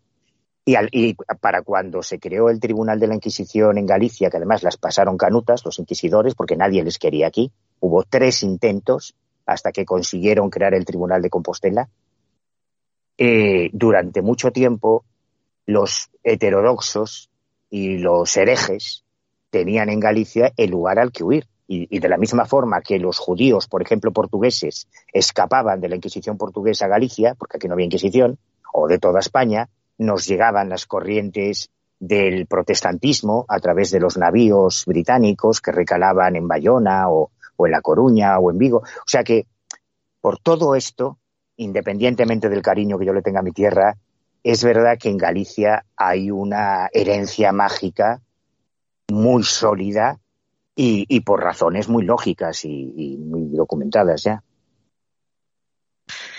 Esto, y esto nos lleva a, a, mí me lleva a pensar, y nos lo comentó también Carlos Gabriel Fernández, que eh, había como un poco más de contacto, de integración, de sintonía, ¿no? Entre gente gente de, del campo, bueno, gente de los pagos de, de, Galicia, ¿no? Un poco con las culturas ancestrales, un poco con el animismo. Eh, esto nos está llevando hacia, hacia los derroteros de las, de las megas y de las brujas gallegas, ¿verdad? Eh, ¿En qué diferenciaría, se diferenciaría en algo, ¿no? El concepto de una bruja normal, de, de una mega gallega. Es que yo creo que las dos fueron muy maltratadas por la historia, muy maltratadas y de la misma forma, eh, meiga es un término, etimológicamente significaría maga o sabia o mujer de conocimiento. Ya le da un punto chamánico a diferencia de la bruja que siempre se nos ha presentado, y es otra puta patraña, como una aliada de Satán, como una adoradora del diablo y como un instrumento del maligno para hacer el mal, ¿no? Eso se supone que son las brujas eh, o por menos es lo que se nos ha contado a lo largo de todos los tiempos, y es tan falso como casi todo lo que se ha dicho de ellas. Jamás hubo una bruja que adorase al demonio, nunca. Una puñetera mentira. Pero en el caso de las meigas, ellas iban más allá, porque aglutinaban, y digamos, yo las defino como una especie de psicoterapeutas de sus pequeñas comunidades. Y esto lo explico, porque, y es muy fácil de entender. Estamos hablando de un tiempo en el que no existía la seguridad social, ni había ambulatorios, ni había hospitales, ni podías llamar al 112 cuando tu hijo se rompió una pierna. No había médicos en los pueblos. Además, uno de los grandes problemas que tuvo la Inquisición en Galicia, por lo que tiraron la toalla dos veces, es que la Inquisición pretendía tener agentes, informantes, en todos los núcleos de población, para que delatasen a los brujos, y a los herejes, y a los blasfemos y demás. Y claro, en Galicia era materialmente imposible porque la orografía gallega hace que existan más de 3.000 comunidades, 3.000 municipios compuestos a la vez por pequeñas aldeas, a veces que solo aglutinan tres o cuatro casas perdidas en montañas, perdidas en los bosques, perdidas en los valles, y la Inquisición no, no, era capaz de llegar. De hecho, en invierno, todavía hoy, a mí me ha pasado. En el año 2021, yo me he quedado tirado en la A6, que es una autopista de seis carriles, cuando caen las nevadas eh, importantes a la altura de Padornelo. O sea, si, si con nuestros coches, con nuestra tecnología, con nuestros móviles y nuestros satélites nos quedamos tirados en el año 2021, pues tú imagínate con aquellos carros con los que iban los inquisidores o con la burra, que era materialmente imposible llegar a todos los pueblos, pero ni los inquisidores ni la sanidad. Así que aparecieron estas mujeres que normalmente pertenecen a linajes femeninos que pasaban de madres a hijas o de abuelas a nietas, que eran las herederas del conocimiento, en mayúsculas. ¿Y a qué me refiero con el conocimiento? Pues me refiero, obviamente, a la etnomedicina, a las plantas, a las recetas naturales, a la fisiología, a las heridas, a los huesos, lo que hacen nuestras manciñeiras, nuestras compoñedoras. Pero además de todo eso, a los problemas emocionales. Y cuando tú tienes la, la, suerte que tuve yo de conocer a las últimas meigas, de poder sentarme y hablar con ellas, lo primero que te flipa es que eran mujeres inteligentísimas, con un cocazo, con un ingenio, con una sabiduría, aunque algunas fueran analfabetas y no supiesen leer ni escribir, ojo, pero su formación era vital. Es decir, las meigas no solo conocían, por ejemplo, plantas que podían favorecer el parto, no solo conocían también plantas que eran abortivas, que podían interrumpir el proceso de gestación, naturalmente. Esto también explica por qué a la iglesia no le hacía mucha coña, esto de las curanderas y las meigas, ¿no? Sino que además eran mujeres que habían tenido hijos y que habían perdido hijos. En una época en que la mortandad infantil era terrible, ¿no? Que a todas las familias les moría algún hijo tarde o temprano. Entonces, ¿quién va a empatizar mejor con unos padres que tienen un hijo enfermo o que han perdido un hijo? Pues una mujer que ya pasó por eso y que además conoce lo que hay que hacer, los remedios, los emplastos. Entonces, era, bueno, y el tema de los animales, que siempre lo quiero subrayar, porque todavía hoy, para los que vivimos en la ciudad, eh, las vacas, pues son lo que nos comemos, con patatas, ya está. Pero para la gente del campo, los animales es la diferencia entre sobrevivir o morirte de hambre. Y en aquellos tiempos en que no podías llamar al al Carrefour o al Corte Inglés para que te trajese dos cartones de leche, que tus hijos pudiesen beber o no beber leche dependía de que tu vaca estuviese sana. Y las vacas eran y los animales o los cerdos eran vitales para la subsistencia. Y como tampoco había veterinarios, en aquella época no estaba el César Millán, el amigo de los perros, este, no existía nada de eso. Lo que, cuando tenían un problema con los animales, a quien acudían era la meiga, que la meiga era una mujer del campo, que vivía en el campo, que había vivido toda su vida en el campo con sus animales, con sus huertas, y que tenía toda esa información. Con esto quiero dibujar una imagen de la meiga más comprensible. Cuando hablamos de sabias, no es una tía que le cayese un meteorito y de repente fuese una iluminada y viese la luz, ni que tuviese un libro secreto. Bueno, algunas sí, pero en general, lo que eran eran mujeres con una gran experiencia vital, con mucha experiencia en muchos ámbitos de la vida, que con una inteligencia, que eso sí, rayaba a lo sobrenatural, pero que también forma parte de la experiencia de nuestros mayores, y que además, y esto es lo importante, querían ayudar. Por eso no cobraban, que es otra cosa que las diferencia de las meigas de Chichinabo ahora que te encuentras por internet cuando buscas meiga y, te encuentras una vidente de estas de todo haciendo.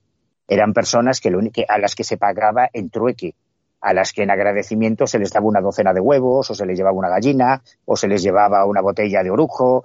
O sea, era, era un mundo muy diferente al de la actualidad. Ese es el origen de nuestras medias. a mí me llama la atención de que la Inquisición, en vez de poner medios, por ejemplo, bueno, no queremos que haya megas, pues vamos a poner unos médicos o unos servicios sociales, ¿no? No, lo que hacen es al revés, combaten las megas y el pueblo que se joda, ¿no? Si no tiene ningún servicio, o sea que eso les, preocupaba poco o nada. y después también... A la iglesia, sí, dime, dime. A la iglesia, más que la carne, en teoría, ¿eh? esto es lo que yo te respondería si yo fuese cura es que a la iglesia, más que la carne, le importa tu espíritu, le importa tu alma. Le importa el pescado. y para la iglesia, para todas las iglesias, no solo las cristianas, eh, y sobre todo en aquellos tiempos, las mujeres, que es lo único que tenían en común todas las víctimas de, de femeninas de la Inquisición, de la caza de brujas, que fue una de las páginas más vergonzosas de la historia de la humanidad, eh, eran aliadas del diablo y se basaban para ello en una serie de manuales de libros aberrantes que fueron bestseller, como el Malius Maleficarum, el martillo de las brujas de Henry Kramer, donde se explicaba con todo detalle por qué la mujer era por naturaleza mala y Fíjate algo te estoy diciendo. La mujer por naturaleza era mentirosa era mala y era por ello la mejor aliada de Satán. Y esto, eh, evidentemente, es una gilipollez, ¿no? Pero cuando está argumentado con toda una retaila, porque el que se lea el libro de, Kramer, el, el, martillo de las brujas, primero que mejor que se lo lea en el váter, porque va a tener que vomitar varias veces, porque es terrorífico, pero te ayuda a entender lo que había en la cabeza de este psicópata que contagió a otros muchos como él utilizando argumentos, entre comillas, tan peregrinos como que, por ejemplo, claro, fíjense ustedes en la historia de la humanidad, todas las grandes civilizaciones han desaparecido por culpa de mujeres.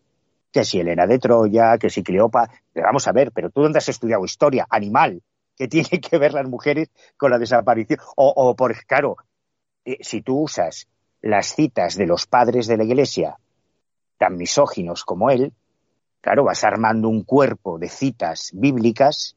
La más facilona de todas es que cuando Dios se encarnó, ¿lo hizo en una mujer? No, lo hizo en Jesús, que era un machote, que era un tío como Dios manda. Y cuando nosotros fuimos expulsados del paraíso, ¿quién cayó en la tentación del diablo? ¿Fue Adán? No, fue Eva, la pelandrusca esta, que fue la que luego tentó a Adán. Así que el origen del pecado original es por culpa de una mujer y ese linaje de mujeres está estigmatizado desde entonces y no hay más. O sea que luego ya hubo. Es directamente culpable de lo de Salem y, lo de Zagarramundi, ¿no? Que, que, a mí me interesa mucho esa historia, que me parece apasionante y que algo se ha hablado últimamente, pero que es quizá uno de los pocos casos que ha habido en España donde de verdad se ha habido persecución a estas brujas. como que pocos. Ha habido miles de casos. La trampa. En comparación con Europa o con Estados Unidos, que sí que hubo casi un genocidio, aquí en España, en el mismo libro, si no corrígeme, en comparación con otros países, en España se han perseguido poco o ha habido pocas matanzas de brujas, ¿no? En comparación con lo que hubo en Alemania o lo que hubo en Inglaterra o incluso en Estados Unidos. Sí, sí, es totalmente cierto, pero tiene trampa. Es decir, es cierto que la leyenda negra ha recaído sobre la Inquisición española, que comparada con la alemana, la suiza, la eran unos angelitos. Mm. Pero es que, digo más, digo más, es que en el fondo los inquisidores eran los mejores amigos de las brujas. Y claro, yo cuando digo esto, la gente dice, ¿estás loco? ¿Qué has bebido? No, no. bueno, maticemos, los inquisidores españoles, quieres decir tú. Sí, porque las grandes matanzas, las grandes crueldades y las mayores atrocidades contra las brujas, incluyendo a las meigas, las cometía la justicia ordinaria, no la Iglesia. Porque mientras la Iglesia, mientras la Santa Inquisición tenía reglados los protocolos de tormento, que a mí siempre me ha hecho mucha coña esto del tormento, como una canción, el tormento, ¿no? No, no, el tormento era la tortura, que era atroz y era terrible tanto en las cárceles secretas de la Inquisición como en las de la justicia ordinaria. Pero es que en la de la justicia ordinaria era mucho peor, porque no había límites. Es decir, mientras la Inquisición decía, las sesiones de tormento solo pueden durar una hora. Al cabo de una hora hay que dejar descansar a la rea para luego volver a empezar. La Inquisición decía, eh, no se puede producir derramamiento de sangre. Si se derrama sangre, hay que parar hay que curar las heridas a la rea y luego ya se vuelve a iniciar el, tormento, el interrogatorio. Claro, dices, jo, qué guay, ¿no? Qué majos eran. Pero es que utilizaban unos instrumentos de tortura que no producían cortes. Y si a ti te cuelgan de una garrucha, que, esto todavía se hace en Israel, por ejemplo, atarte las manos por la espalda, pasar una cuerda por una polea y levantarte en el aire. Eso hace que tus brazos por detrás te terminen dislocando los hombros y eso y te pueden dejar ahí una hora colgado. Y eso profundo, o, o, el potro. Tú imagínate a una mujer de 70 años desnuda, porque primero las despelotaban, eso era lo primero que hacían, es decir, ya minarles la, la autoestima y la voluntad, y luego meterlas en el potro, o meterles la bota española o la bota malaya, que eran unas placas de madera con las que te ceñían la pierna y donde empezaban a meter cuñas hasta que te reventaban los huesos. Claro, sangrar no sangras, pero el dolor es inmenso, ¿no? Y sabiendo sobre todo que al día siguiente va a volver a empezar. Por eso muchas de ellas, yo pongo nombres y apellidos de mujeres que se llegaron a suicidar, porque no aguantaban más los interrogatorios. Bueno, esta es la parte amable, que es lo que hacía la Inquisición. Pero es que la justicia ordinaria no tenía límites, ni sangre, ni no sangre, ni una hora. Y cuando llegaban las brujas a las cárceles de la Inquisición, ya habían pasado por los interrogatorios de la justicia ordinaria y hay casos de algunos de los expedientes inquisitoriales que, yo reproduzco en el cuaderno, pero auténticas aberraciones que llegaban tan destrozadas que ya ni podían hablar ni se tenían en pie y tenían que ser curadas en las cárceles de la Inquisición para luego volver a empezar los interrogatorios, ahora ya con la Inquisición. ¿Os podéis imaginar el terror, el pánico, de esas mujeres que ya saben lo que les espera. O sea, es que es, es que es, es inenarrable lo que ocurrió. Obviamente yo lo que no, lo que no entiendo muy bien, no sé, es la Edad Media, la Edad Media oscura, medieval. Lo que no entiendo es que. No digo que cualquier. Quería decir es que una cosa son las cifras de la Inquisición, que es lo que baraja todo el mundo. Ah, es que en Zugarramurdi quemaron a seis y a once en efigie. Ya, ya. Estamos hablando de las cifras de la Inquisición que esta es la trampa a la que antes te mencionaba. Hmm. Porque yo entiendo que un chaval que está estudiando historia, que tiene que hacer una tesina o una tesis, oye, pues a estudiar la brujería, coño, pues te vas a la Inquisición, que es lo que está más documentado, que es lo más fácil, te vas a Simancas o te vas al archivo histórico y ya lo vas a encontrar enseguida. Porque rastrear los procesos de la justicia ordinaria es súper complicado, súper complicado, ¿eh? Pero es que la inmensa mayoría en Galicia siempre se nos dice en todos los libros que yo he leído, no, es que en Galicia solo se quemó una meiga y una mierda. No es verdad. La Inquisición quemó una meiga. Pero yo te doy nombres y apellidos de otras mujeres que fueron quemadas vivas en Galicia, pero por la justicia ordinaria. Por eso te decía que hay una trampa estadística ahí. Una cosa es lo que hizo la Inquisición pero no es ni la milésima parte de lo que hizo la justicia ordinaria. En Galicia, en España, en Europa y en todo el mundo. Y sigue haciendo todavía a fecha de hoy. Sí, Manu, una pregunta. Me gusta mucho esa aclaración. Una pregunta. Sí. No, que decirte que, a ver, que era la Edad Media oscura, medieval, y esta gente era muy alienada, pero eh, ¿cómo es que nadie llegó a la conclusión de que bajo tortura cualquiera es capaz de, de decir cualquier cosa con tal de librarse de la tortura? O sea, ¿cómo es que nadie llegó a esa conclusión hasta siglos después? Es decir, tan alienados estaban. No, y es que no han llegado todavía.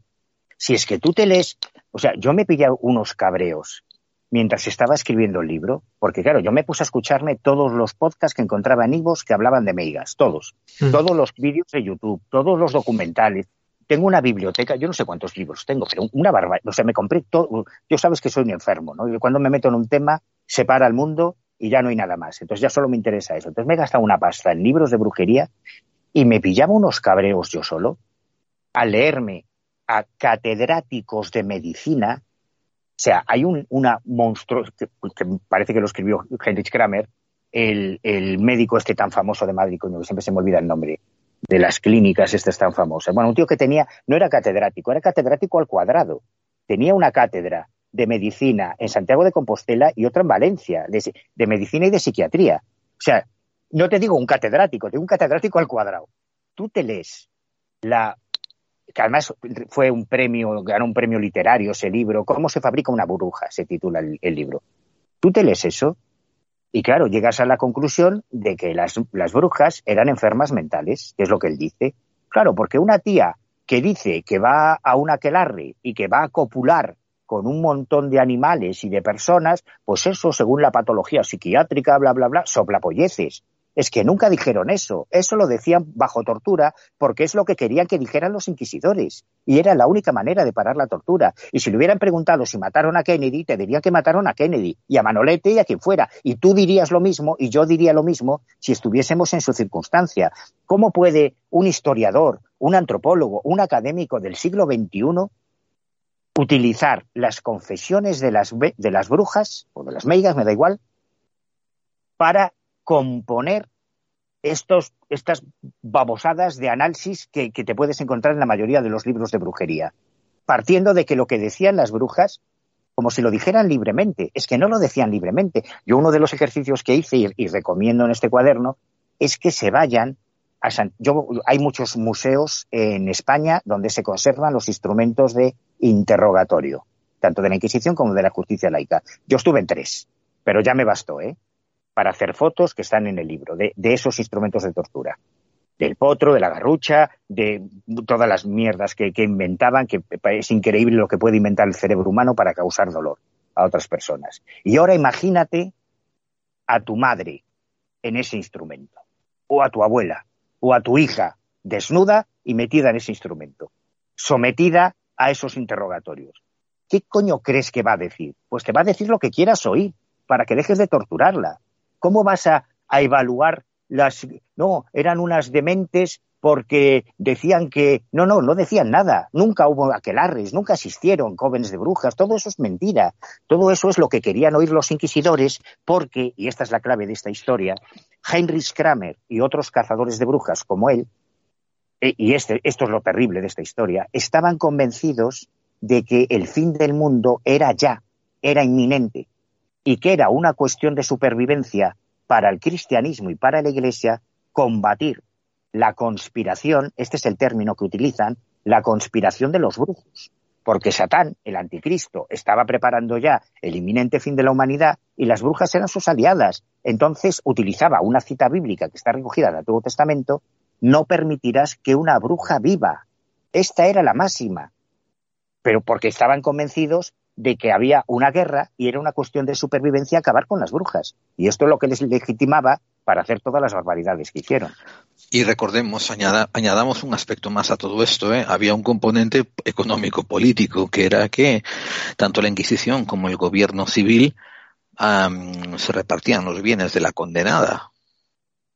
Claro, y de hecho hay casos clarísimos, el, el de María Soliña, que es la amiga gallega más conocida, es un caso muy emblemático, de una mujer que se queda viuda por una invasión de los piratas berberiscos a, la península del Morrazo, a Cangas del Morrazo, Llegan los piratas, arramblan con todo y ahí muere su marido, muere su hermano, muere a su sobrino se lo llevan de esclavo para venderlo como esclavo y como eh, su, el marido de María Soliña y su hermano habían montado una cooperativa de pesca, habían ganado mucha pasta, pues tenían muchas propiedades. Claro, cuando la Inquisición te señalaba como bruja, lo primero que hacían era incautarte todos tus bienes y ala, a repartirlos. Entonces, hay casos como el de María Soliña en que el móvil económico es evidente, que fue lo que, y claro, María Soliña tenía 72 años cuando la detuvieron. Imagínate a una anciana de 72 años sometida a los interrogatorios de la Inquisición o de la justicia ordinaria. confesó todo lo que, lo que hubiera que confesar. En ese caso está muy claro el móvil económico, pero es que en otros casos había otros móviles, porque en muchas ocasiones eran mujeres que eran mendigas, que eran prostitutas, que no tenían prácticamente recursos. Ahí había otros móviles diferentes, entre ellos el sexual para mí. Pero aparte también, claro, cuando te estás en tortura, también denuncias a otras personas, ya sea que te caigan mejor o peor, pero claro, porque te piden nombres y das nombres de lo que sea. Entonces hay ese pánico que se expande por la población y el pánico a que te acusen de ser bruja o brujo, que también, no hemos hablado de que también hay brujos, que también se expande por los pueblos y hay un pánico terrible a toda esta conspiranoia o toda esta todo este pánico, ¿no? O sea que, claro, tú, imaginas que tengo, te tengo eh, atado al potro. Estoy tensando, estoy girando la palanca, te estoy descoyuntando los huesos de los brazos, de las piernas, y te digo, eh, David, tú eres brujo, ¿verdad? Claro, vas a decir que eres brujo y de Carabanchel, lo que haga falta, y Satán, que yo quiera. Vale, vale, pero ¿quién más? ¿Quién más acudía contigo a la que larre? Dame nombres y sigo tirando de la palanca y te sigo descontando huesos. ¿Qué vas a hacer? Pues empezarás a nombrar a tu primo, a tu cuñado, a tu vecino, a Gerard, al Carballal, al otro y haces una lista. Como a nosotros nos van a detener y nos van a someter al mismo interrogatorio, nosotros también denunciaremos a otras personas y hay cadenas en los procesos inquisitoriales. Yo recuerdo unos procesos en Lisboa, en Portugal, que al final eran miles de acusados en esa red que se iba tejiendo en la que unos acusaban a otros. En Zugarramurdi, lo que empezó con el delirio de una chavala, al final había 5.000 personas ya en las listas de la Inquisición como presuntos brujos. 5.000. Y hay un episodio en Zugarramurdi que a mí me parece maravilloso, a ver, eh, pues eh, Manu, voy a aprovechar para que estamos en la recta final y vamos a acabarla con Zugarramurdi. ¿Qué tal si nos das los más detalles que puedas, ¿no? Dentro de una brevedad razonable, ¿no? Sobre el caso de Zugarramurdi, porque hay mucha audiencia que es de Latinoamérica que no es tan familiar, ¿no? Con, con el caso de Zugarramurdi. Y también dejaré constar en actas de que si fuese la eventualidad de que a ti, a mí y a David nos estuviese torturando en la Inquisición, yo por lo menos esperaría hasta que me pusieran el reggaetón para dar los nombres. O Ricky Martin, o el Ricky Martin este. El Ricky, Rick Astley, el Rick Astley. A, eso ya Rick Astley. Eso ya no nadie. Pues Zugarramurdi es todavía hoy un pueblecito precioso en, en Navarra, conocido como el pueblo de las brujas por el terrible proceso inquisitorial que se produjo allí en 1600 y poco, que comienza cuando una chavala que había, había vivido allí de niña, ella regresa de Francia, está viviendo allí con sus padres. En Francia ya se había desatado la locura de la brujería, estaban quemando gente por todos lados, había una persecución feroz y, mucha gente huyó de, Francia y se volvió a España. Y ella se fue a, a Zugarramurdi. Y allí empezó a contar que sí, sí, que ahí en Francia, fijaros, pues lo que contaría ahora un chaval que acaba de llegar al pueblo y quiere llamar la atención y quiere ser el centro de atención. Oye, fijaros lo que pasa en Francia, están persiguiendo a las brujas y a los demonios. Oye, no joda, pero eso es verdad. Sí, sí, claro que es verdad. Yo estuve un, en una, en una aquelarre. No joda, así como es. Ah, pues viene el demonio y tal. ¿Y quién estaba? Pues mira, estaba la tía Paca, esa vecina de ahí de la casa de enfrente. Así empezó lo de Zugarramurdi. A la tía Paca la hacen confesar que, mira, para que se calle esta que te está acusando, antes de que esto llegue a la Inquisición y te busques un problema, tú dile que sí, que sí, que eres bruja, que estás muy arrepentida y se acabó. Y fue así.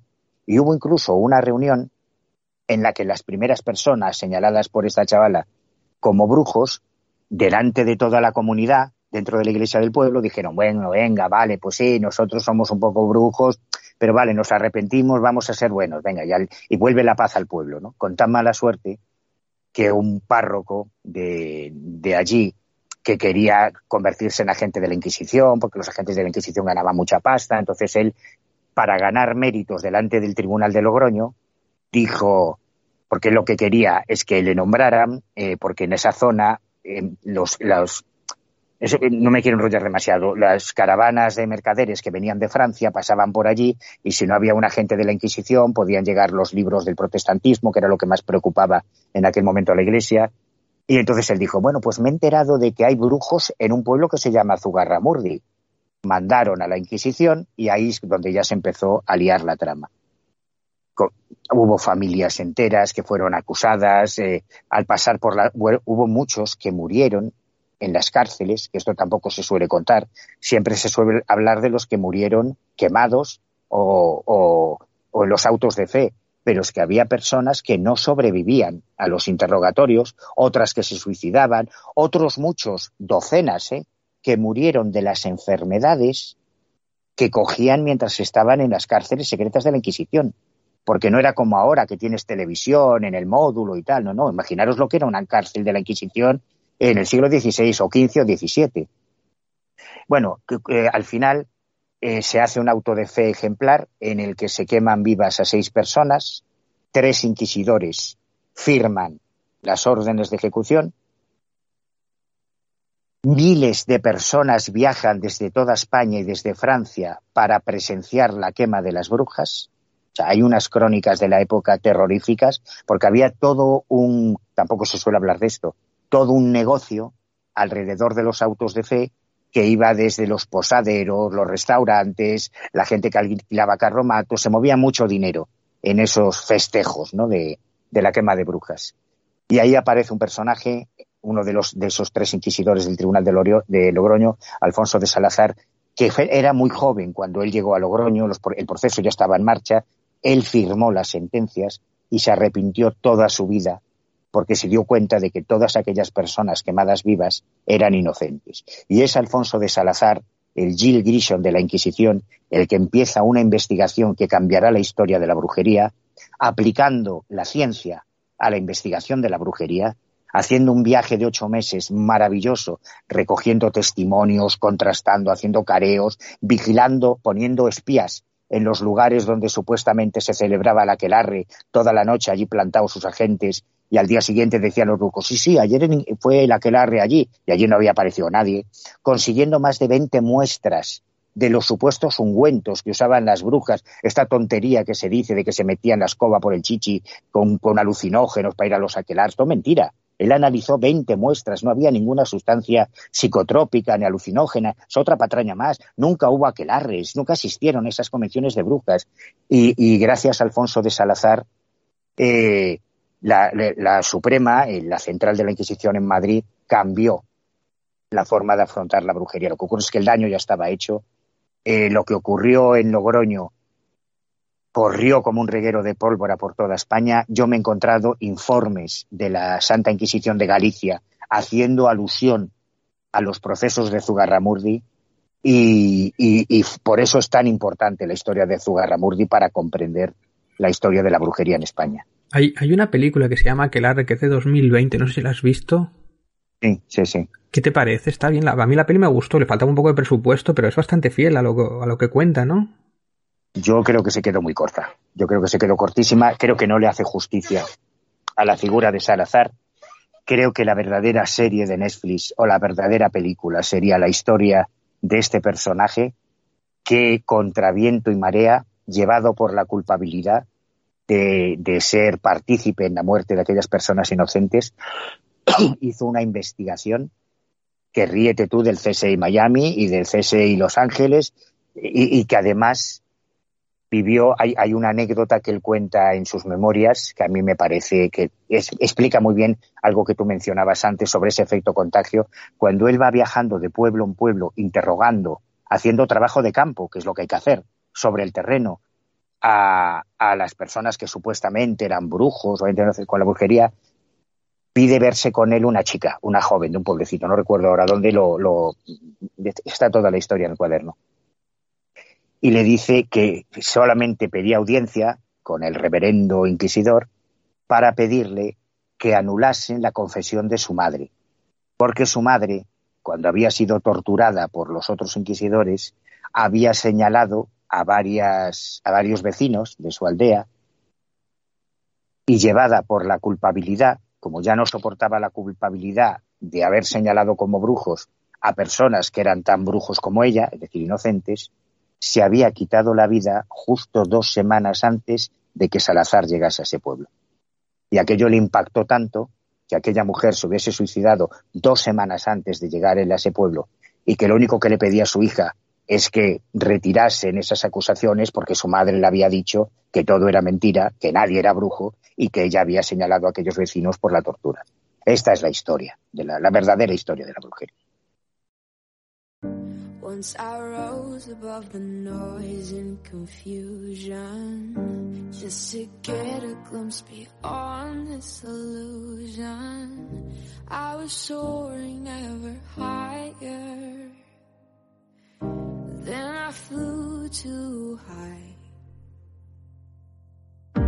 Though my eyes could see I still was a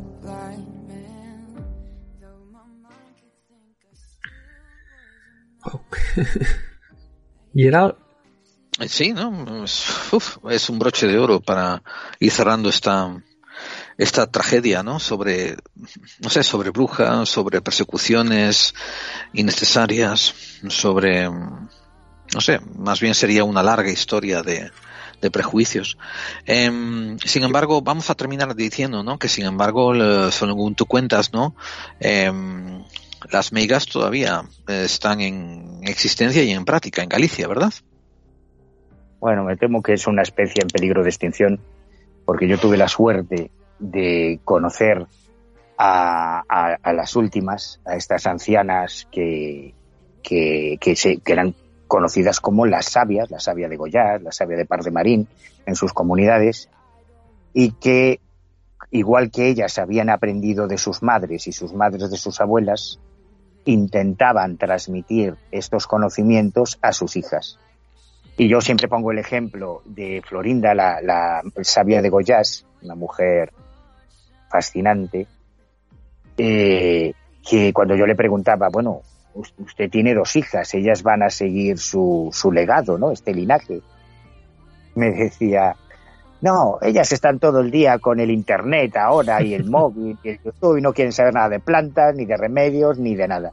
Por eso digo que me temo que estamos ante unos, unos linajes condenados a desaparecer, porque lógicamente a las chicas del rural gallego de cualquier otra parte de España probablemente ahora les interesa más el número de seguidores que tengan TikTok o en YouTube que, heredar estos conocimientos ancestrales de sus madres y abuelas. Así que me temo que, es una especie en peligro de extinción. No, hay meigos, o qué decir, porque normalmente son siempre mujeres, meigos o, el equivalente a una meiga.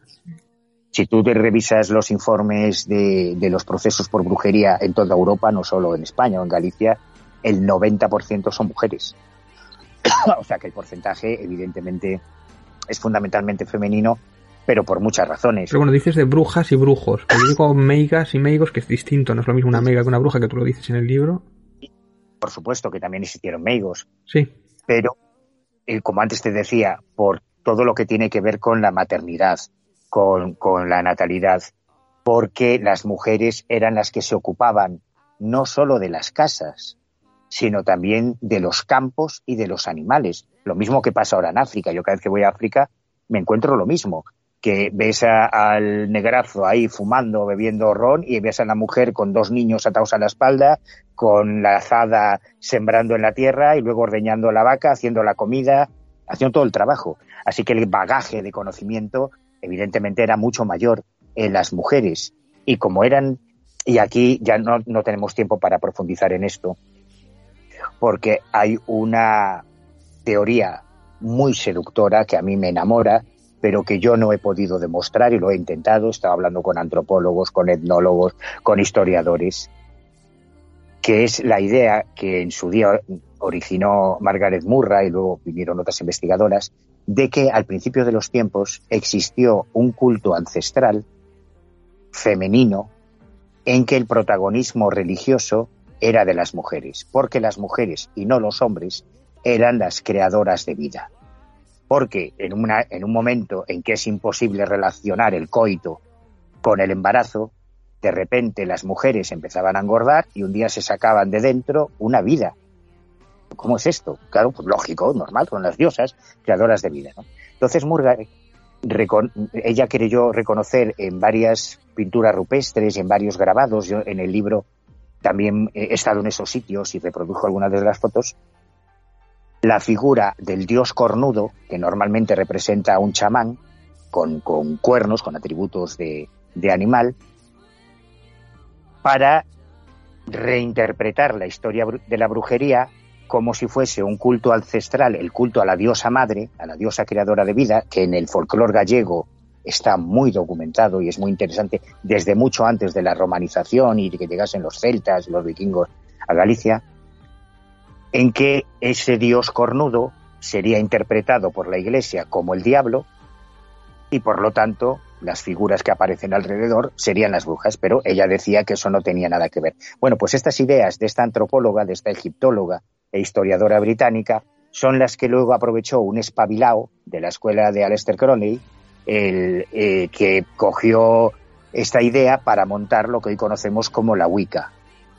Y a partir de entonces, estamos hablando de mediados del siglo XX, de 1950 y tantos, a partir de entonces sí empezaron a existir reuniones de brujas, reuniones de mujeres con fines rituales, pero antes de eso no hay ninguna prueba documental de que eso haya existido.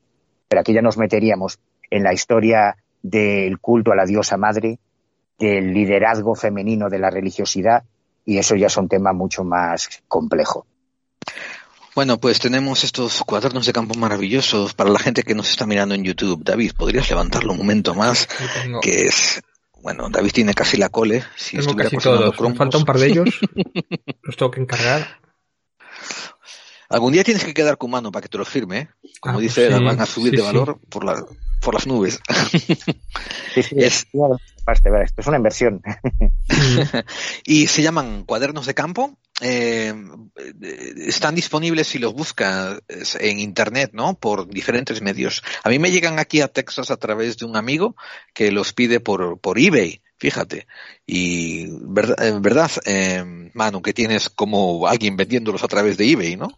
Sí, tengo la suerte de tener unas amigas que no me las merezco y que ellas tienen tiendas de, estas digitales en Amazon, en eBay, en tu colección, en, tienen su propia tienda que es Secret Shop eh, punto website y, han tenido la amabilidad entre todos sus productos pues de incluir desinteresadamente, o sea, ellas no ganan nada, lo hacen gratuitamente el, incluir también mis cuadernos de campo. Y es que entienden más de estas cosas de Internet y de venta online, pues tengo que estarles eternamente agradecido. Por favor, extiéndeles mi agradecimiento porque fue seguramente gracias a ellas que me llegó hasta aquí, hasta Dallas.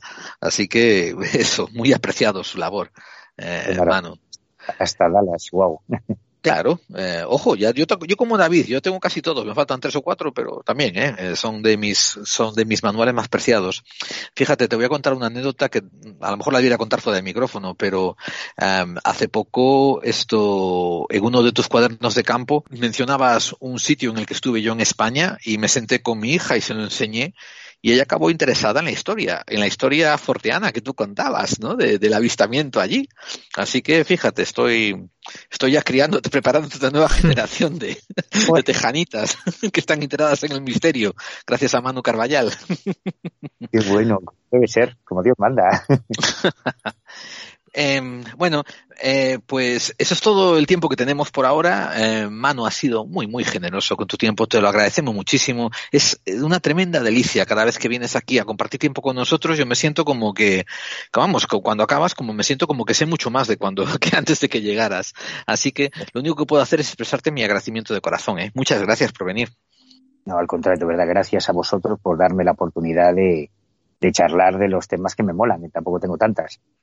Esto, y los cuadernos de campo, una vez más, están disponibles por internet, buscarlos, yo los encontré en eBay, eh, escribid eh, Manuel Carballal, cuadernos de campo, y aparecerán ahí, y os aconsejamos a todos los verdaderos amantes del misterio a que los compréis, a que compréis estos productos, estos trabajos hechos por un investigador que estuvo a pie de campo, estuvo paseando con sus pies esos sitios donde hubo tomando anotaciones, escribiendo en sus cuadernos y haciendo la investigación in situ. Manu, te emplazamos dentro de unos meses para otro tema interesante, si te parece y si tienes tiempo. Cuando queráis y para hablar de lo que queráis, si puedo aportar algo. Yo encantadísimo. Ya. Manuel Carballal, muchísimas gracias. Hasta pronto. Hasta otra. Hasta siempre. Gracias.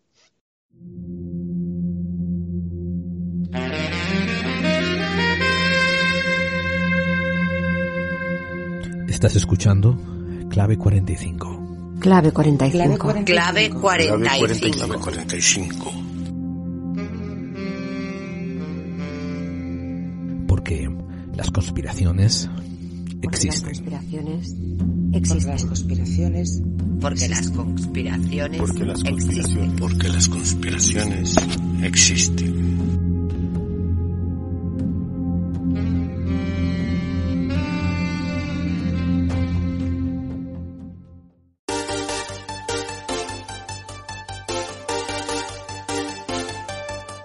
Desde lo paranormal hasta lo místico, desde lo desconocido hasta lo científico, ya estamos aquí y somos Hombres de Negro, todos los miércoles en exclusiva a las 11 de la noche en edenex.es y todos los jueves en iVoox.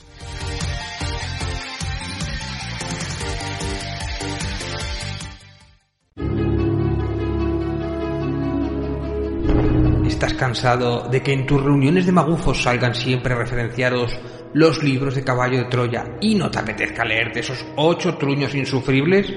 No te preocupes, David Santiso tiene la solución. Acaba de publicar bajo el sello de Guante Blanco Caballo de Cartón, un libro que parodia al libro que a su vez copió al libro de Urantia.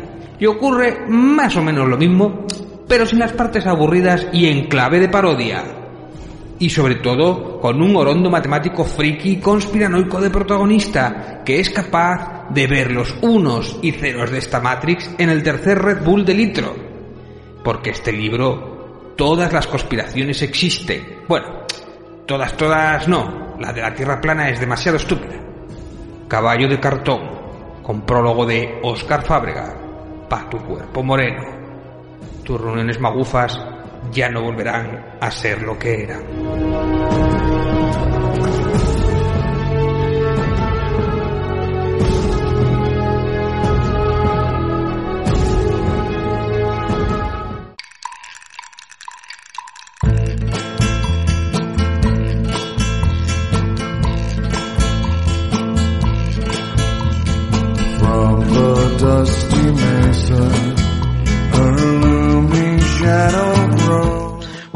David, ya podemos apagar los focos, retirar la alfombra roja, ya se ha ido Manuel, Carballal, ya, ya ha descendido el nivel de clave 45, ya estamos tú y yo solos otra vez. Yo, oye, en el tiempo este que ha transcurrido entre la grabación y otra, me, me- me han llegado los libros que me faltaban de Manuel Carballal. Tengo Supongo aquí- que me vas a contar, me vas a mostrar los que te, los que te llegaron. Sí, voy a fardar un poquito de colección. Mira, mira, mira, mira, mira. Qué bonito. Toda la colección del 1 al 9. ¿Eh? Te, te los voy a nombrar. OVNIs Alta Extrañeza, que es el primero. Cultos satánicos. Lo Poltergeist. tengo, lo tengo. No lo tengo. Crimen ritual y rito criminal. Traficantes No de ilusiones. No tengo, pero lo como los cromos, ¿eh? Sí, sí. Encuentros cercanos del tipo 4. Asesinos del más allá. No lo tengo. extraterrestres de la antigüedad. Lo tengo. Y el de Megas, que es el más gordo. Es casi como el doble de gordo. Y lo tengo. Y tengo aquí otro una- del que no hemos hablado nunca todavía, que es el de Carlos Castaneda. Tú tienes el de Carlos Castañeda. ¿Sabes qué? Un día lo vamos a traer en plan monográfico a, a, a Manu si quiere venir, porque yo, yo creo que a él le va a encantar hablar de este libro. ¿Tú qué opinas? Sí, sí. Hombre, claro, y además es que, es que es fascinante. ¿Te lo has leído o no lo has empezado todavía? No, no lo he empezado todavía porque no he tenido tiempo, pero estoy deseando, no, no me da la vida para tanto, pero estoy deseando Lo sé, hacerlo. Cuando tío. lo hagamos me lo me, me zambulliré Es- Escúchame, ¿tú conoces la historia por encima de Carlos Castaneda? muy poco, la verdad es que muy poco. Lo que me has contado tú un poquito de las influencias que tuvo y de y algunas cosas Sí, de sí. famosos por ahí ilustres que lo tienen como muy endiosado y que estaban un poco casi en- queriendo entrar en su secta, en, en sus círculos, Sí, sí, ¿no?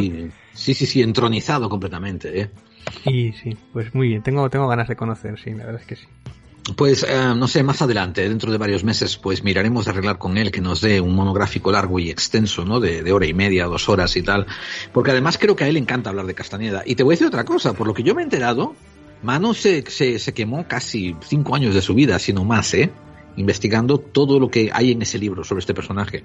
Y bueno, y él ha recibido amenazas de muerte y ha tenido por redes ni te cuento, o sea, o sea que se ha jugado el- el- como buen investigador se ha jugado el cuello por ese libro, ¿eh? o sea que muchos negacionistas Sí, ¿eh? de decía bueno podéis creerme no pero tengo las pruebas aquí en el libro están publicadas tengo su parte Claro. de nacimiento y bueno había varias cosas con, con donde había nacido y tal y que había gente que no aceptaba la verdad Es que esto, esto es curioso ¿eh? Castañeda, Castañeda es un es una tesina doctoral maravillosa, es un es un estudio para hacer maravilloso sobre cuando un embaucador aporta algo positivo a la vida de los que lo leen y después en, en su interactuación diaria, en la verdadera interactuación con la gente que lo rodea, es una ponzoña, es un veneno.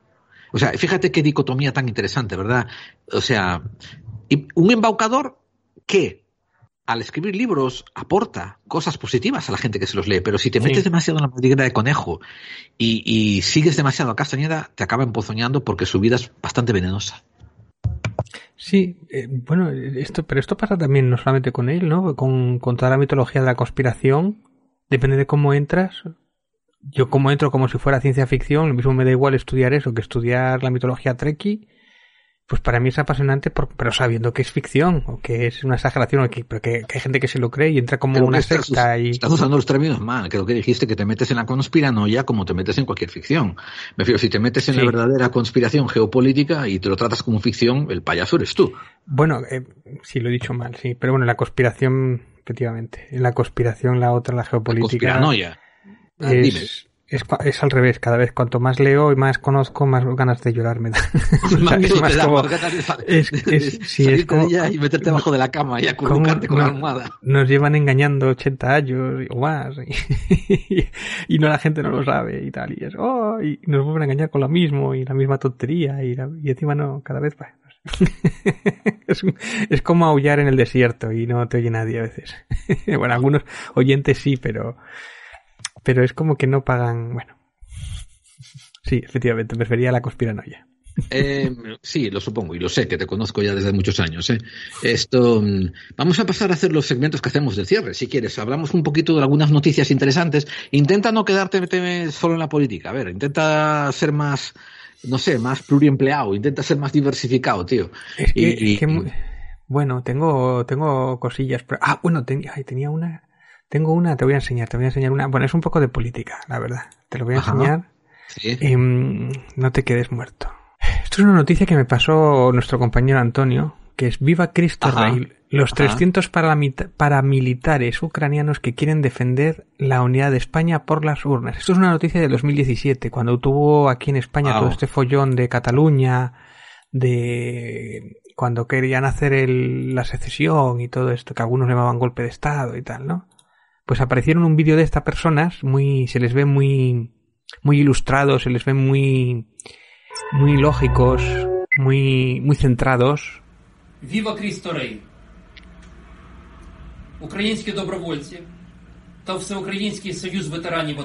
Bueno, voy a leerlo. La Unión Ucraniana de Veteranos ATO ha formado un batallón de voluntarios para defender al pueblo español de la unidad a la unidad de España. La Unión de Veteranos expresa el apoyo al rey de España y al pueblo español en sus esfuerzos por proteger la unidad de su Estado. Gente muy centrada, se le ve la cara que dices tú, esta gente... Lo mismo te dice Cervantes que, que, te, que te defiende España. ¿eh? Cuando en 2014 sí, apareció una separatista de Ucrania, bla, bla, con armas en las manos defenderemos nuestro, nuestra libertad e independencia. Apoyar a los hermanos españoles cuando una amenaza similar surgió en España es nuestro deber sagrado. Los intentos de dividir el Estado español es un crimen contra la democracia y Europa. 300 voluntarios ucranianos están listos para ir a España para defender esto, para detener esto.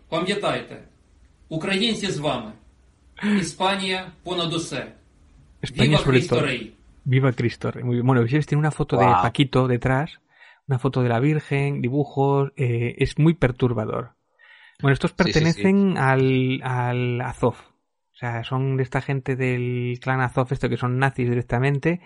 Me parecen como los... ¿Tú te acuerdas de los de los mm, ¿cómo se llama? Los a ver, ¿cómo se llama? Los guerrilleros de ¿cómo era? Espérate, eran ta, ta, ta, tenía por aquí. No, esto no es. Los guerrilleros de Cristo. ¿Tú te acuerdas de los guerrilleros de Cristo? Es un poco parecido esto. Sí, sí, sí, sí, sí. Que sí, se dedicaban sí. a dar palizas. Bueno, hablaré un poquito de ello después.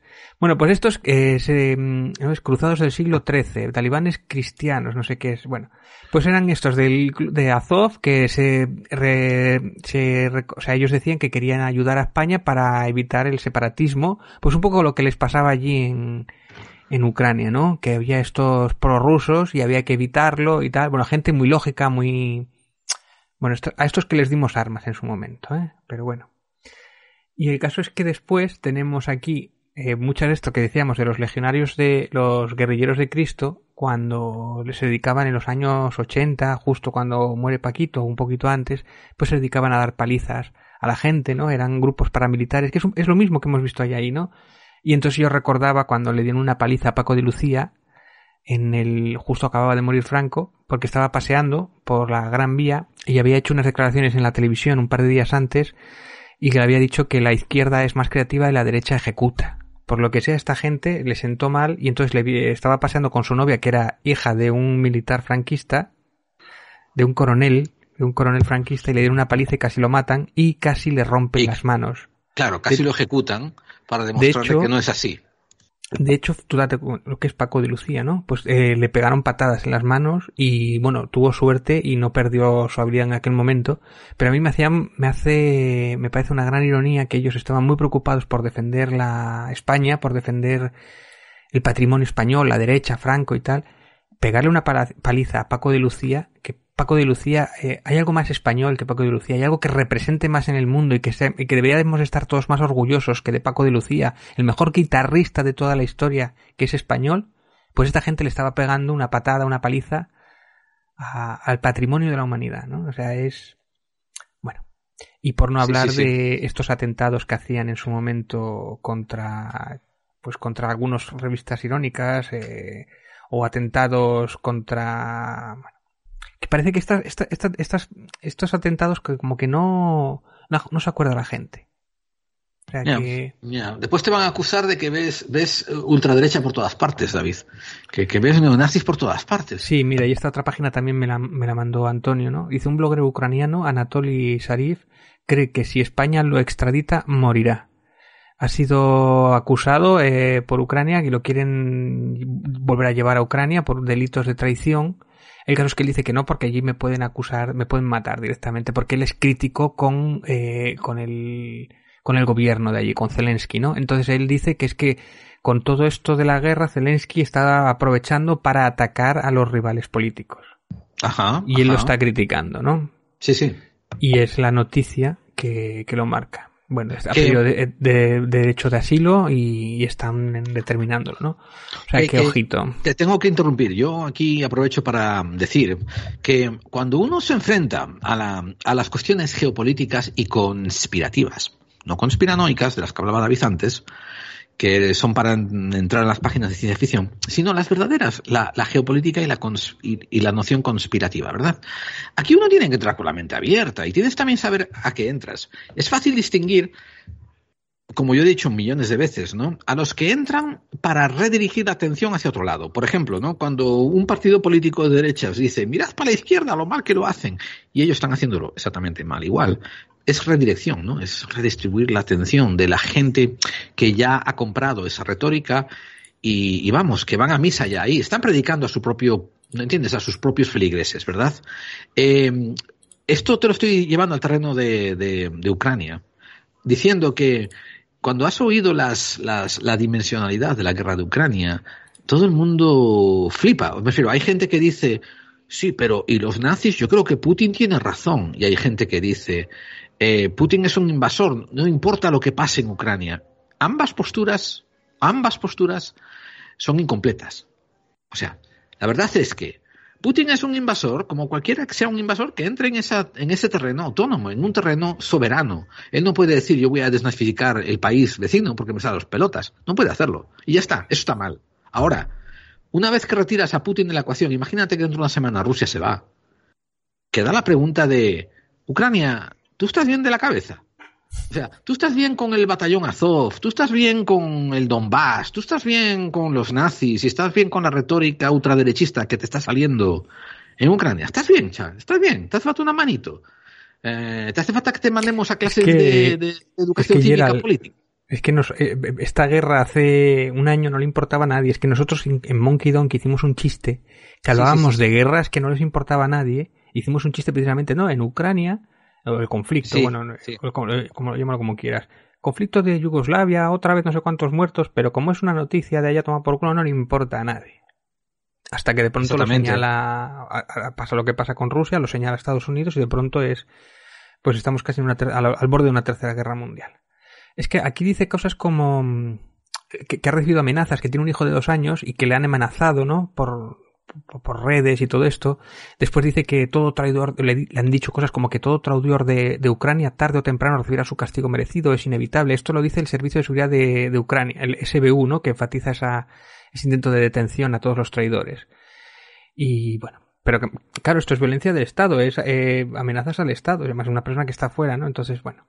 Eh, es que es lo de siempre, ¿no? Es todo blanco-negro y, y utilizar la guerra para al final convertirse en un autoritario. Al- Pues esto, esto no lo dice las noticias normalmente, ¿no? El, esa... Al lado, de esto, al, lado, al lado de esto que estás comentando está el problema de Pablo González, que la gente no lo sabe, pero es un periodista español, español, Mm. que tiene doble nacionalidad, tiene, español, tiene nacionalidad española y rusa, pero que fue detenido en Polonia, ni siquiera en Ucrania, ¿eh? fue detenido en Polonia y está siendo detenido todavía y está siendo investigado por está siendo investigado por si es colaboracionista ruso, que todas sus fuentes allegadas dicen que no hay persona menos indicada para ser espía ruso que este periodista. Pero pf, ahí lo tienes, ¿no? Y, otra cosa que yo me estoy preguntando, lo que te dije antes, ¿no? Una vez que saques a Putin de ahí y le digas, Ucrania, tú estás bien, tú tú te hace falta un, te hace falta un ansiolítico o algo, que tienes mucho que, que tienes mucho que limpiar, ¿eh? Después hay que decir, Polonia, ¿qué carajo estás haciendo tú deteniendo periodistas? De la manera en que lo estás deteniendo.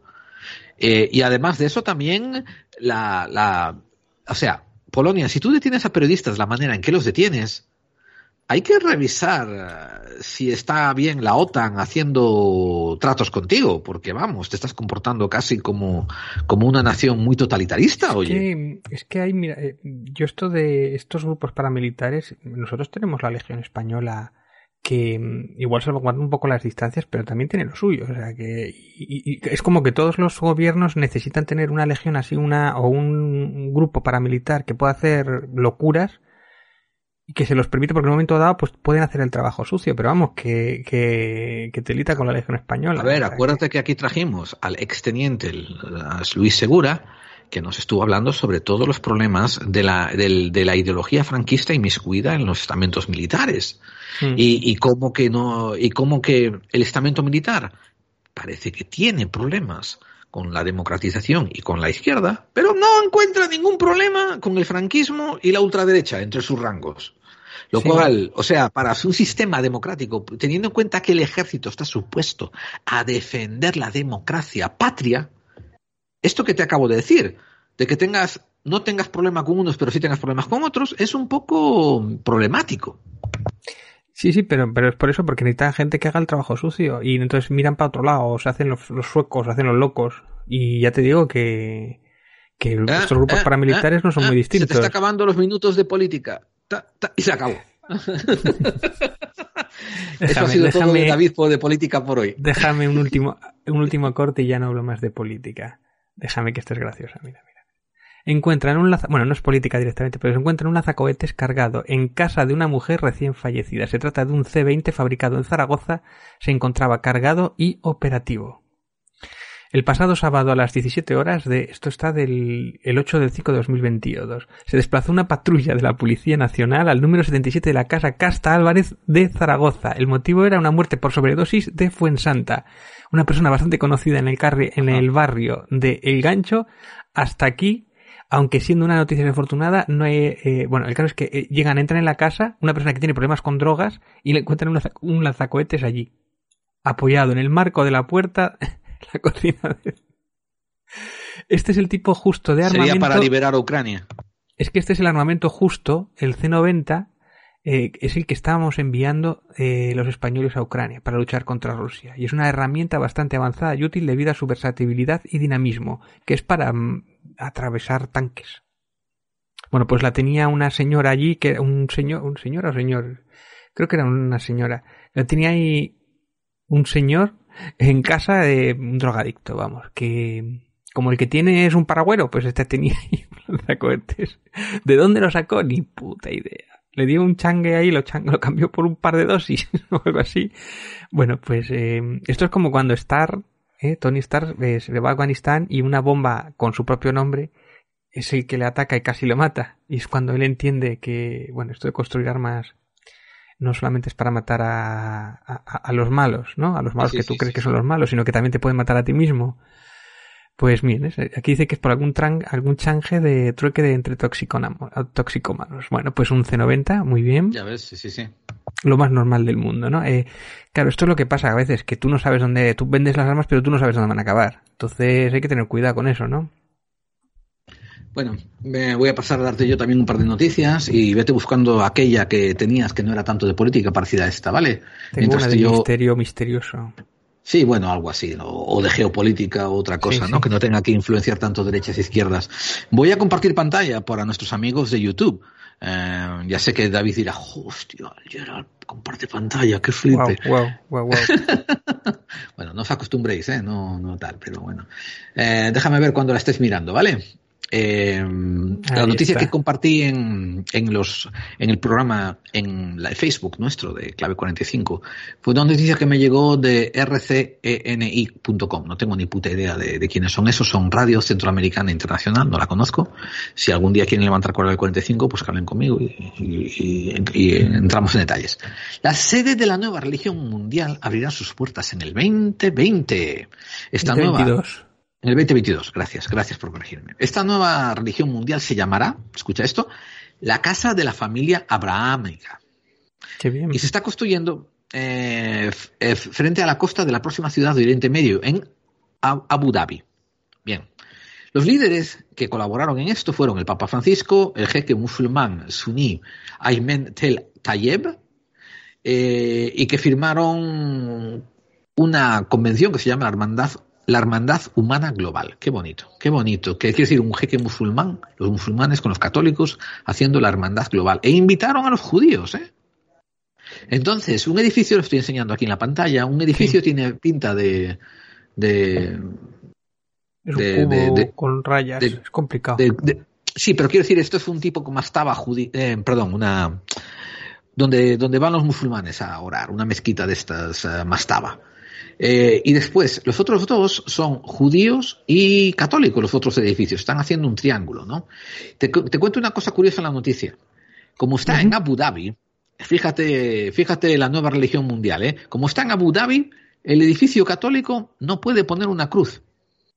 Porque según la religión musulmana, símbolos del cristianismo están prohibidos en Abu Dhabi.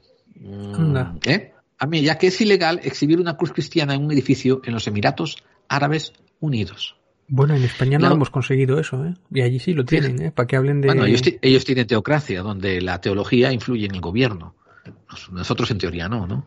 Sí, pero nosotros mm, decir, tenemos los símbolos cristianos por todos lados, que no pasa nada por tenerlos, pero por lo menos en, en edificios... Bueno, esto es una guerra política también. En los edificios se supone que sean públicos, pues no deberíamos de tener esas cosas, pero bueno, que tampoco pasa nada, tampoco es que sea el fin del mundo, pero que aquí lo tengan por norma y en otros países lo tengan por norma. Fíjate, yo soy, yo soy partidario de que, yo, yo a nivel personal soy partidario de que deben de tener pluralidad de creencias. Me refiero, si tú tienes un edificio, por ejemplo, imagínate la, la embajada donde vas a sacar el pasaporte, ¿no?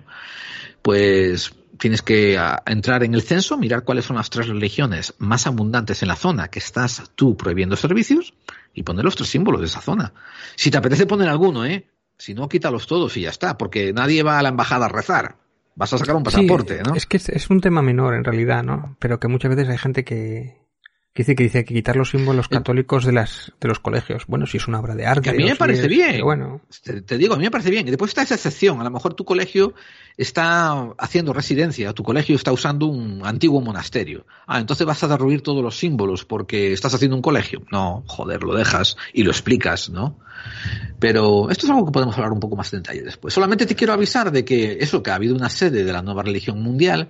Pero ¿sabes cuál es una noticia interesante? Te voy a decir dos noticias interesantes que, que viene a colación de esto. Una es, ¿y ahora qué papel jugará China en el establecimiento de una religión mundial cuando China supuestamente es completamente atea y casi antirreligiosa? Eh, supuestamente digo, ¿no? Eh, eh, y, y sin embargo es una tremenda potencia económica.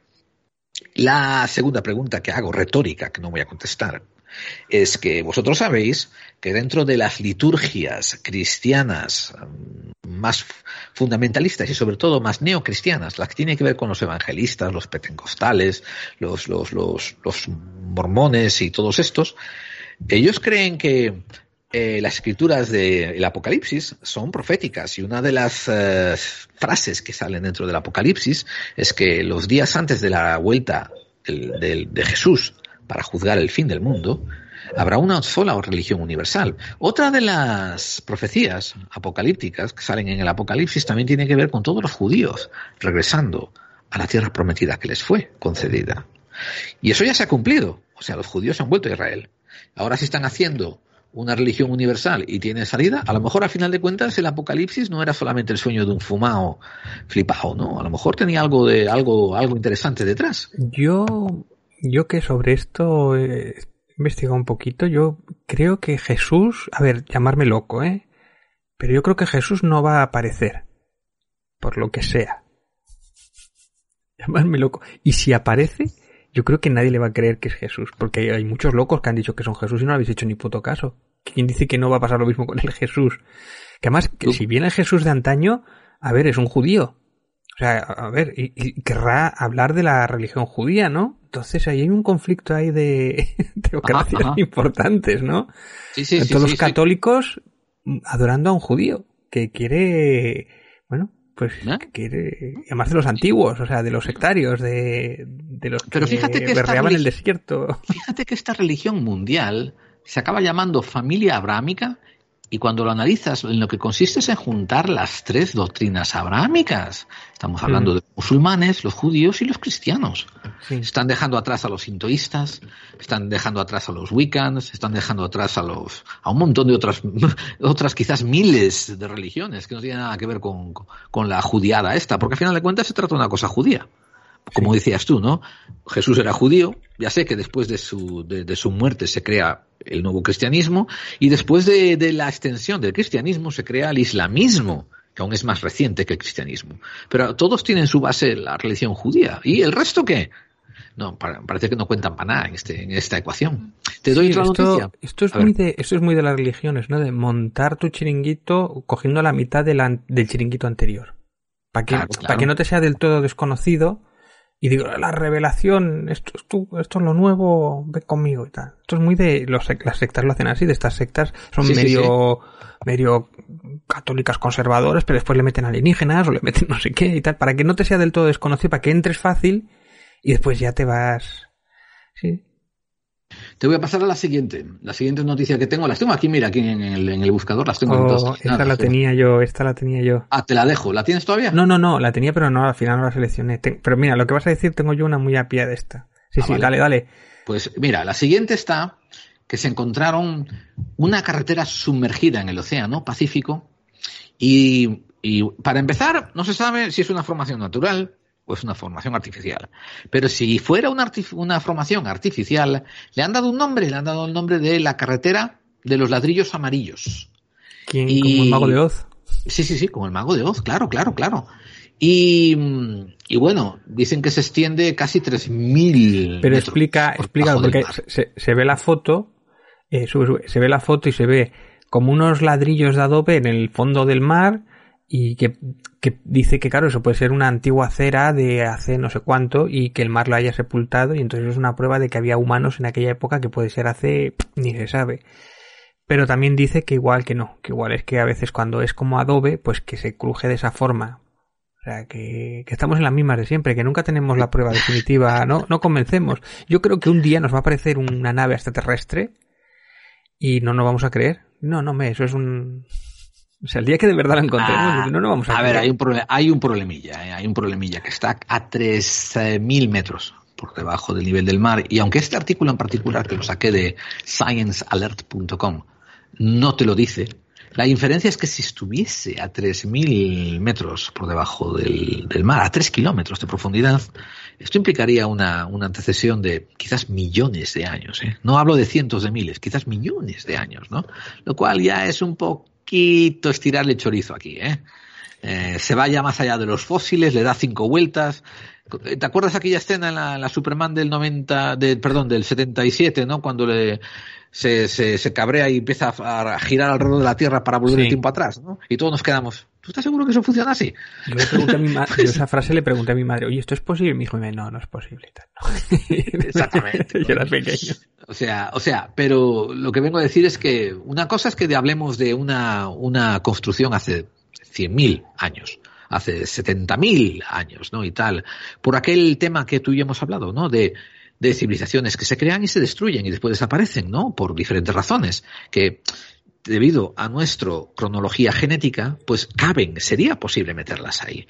Pero, hombre, echar atrás tres millones de años, eso, no sé. Pues me dejas saber, ah, mira, tengo yo la noticia ahora, eh, que ha sido estos días que viene un poco a coalición también. De repente, el, pues la NASA ha publicado unas fotografías esto es en la SER, ¿eh? no es en una, en una página magufa ni nada, que salió en más prensa, ¿no? Una puerta en Marte, la enigmática imagen tomada por la NASA que causa sensación en redes y la explicación de la misma. Tú ves la foto y la foto es acojonante. Completamente, completamente. Yo también tenía esta noticia. ¿La tenías también? A pesar de, la des tú, oye. a pesar de que muchos sueñan con alienígenas, todo apunta a una fractura por cizallamiento. La foto además es un poco engañosa por perspectiva porque parece más grande de lo que es y creo que es pequeñita. Que eso me lo no, no, estoy seguro, pero que igual los, los marcianos son pequeñitos, son enanitos, ¿eh? puede ser. Pues es que ah, la foto es de hace una década, pero se ha publicado, ha sido relevante ahora estos días, ¿no? Porque es del 2012. El rover Curiosity aterrizaba sobre la superficie de Marte para emprender estas misiones. Ah, bueno, no, que, era, que fue cuando aterrizó el rover y tal. Bueno, pues la foto se ha publicado hace poco porque ha habido un terremoto. No, la foto es de hace poco, porque ha habido un terremoto hace hace poco y entonces esto puede ser que mm, por las grietas del terremoto haya esas fracturas tan rectas y tan tan casi perfectas, ¿no? Que parezca. Que yo creo que pues si miras un poco tampoco tiene mucha profundidad. De hecho, yo creo que ahí está un tío ya asomado. Ahí hay un tío asomado, ¿no? Mira, hay dos ojos, una sombra. bueno, esto para los de radio es terrible que, que no. A ver, aquí lo que puedes hacer es llama, ¿cómo se llamaba al que, al de, al de, al de, a la mujer de Iker, ¿no? ¿Tú te haces un programa con esto? Olvídate, entre paraidolias y tal, y si llama al otro, al de al JL Camacho este, olvídate también. Ah, sí, sí, esto es la prueba irrefutable de que están ahí esperándonos. Perfectamente tallada, a pesar de que algunos hablen de gran parecido con la puerta, con las entradas de las tumbas del Valle de los Reyes de Egipto. ¿Cómo les gusta ligar Marte a, a Egipto? Sí, sí, sí, les encanta.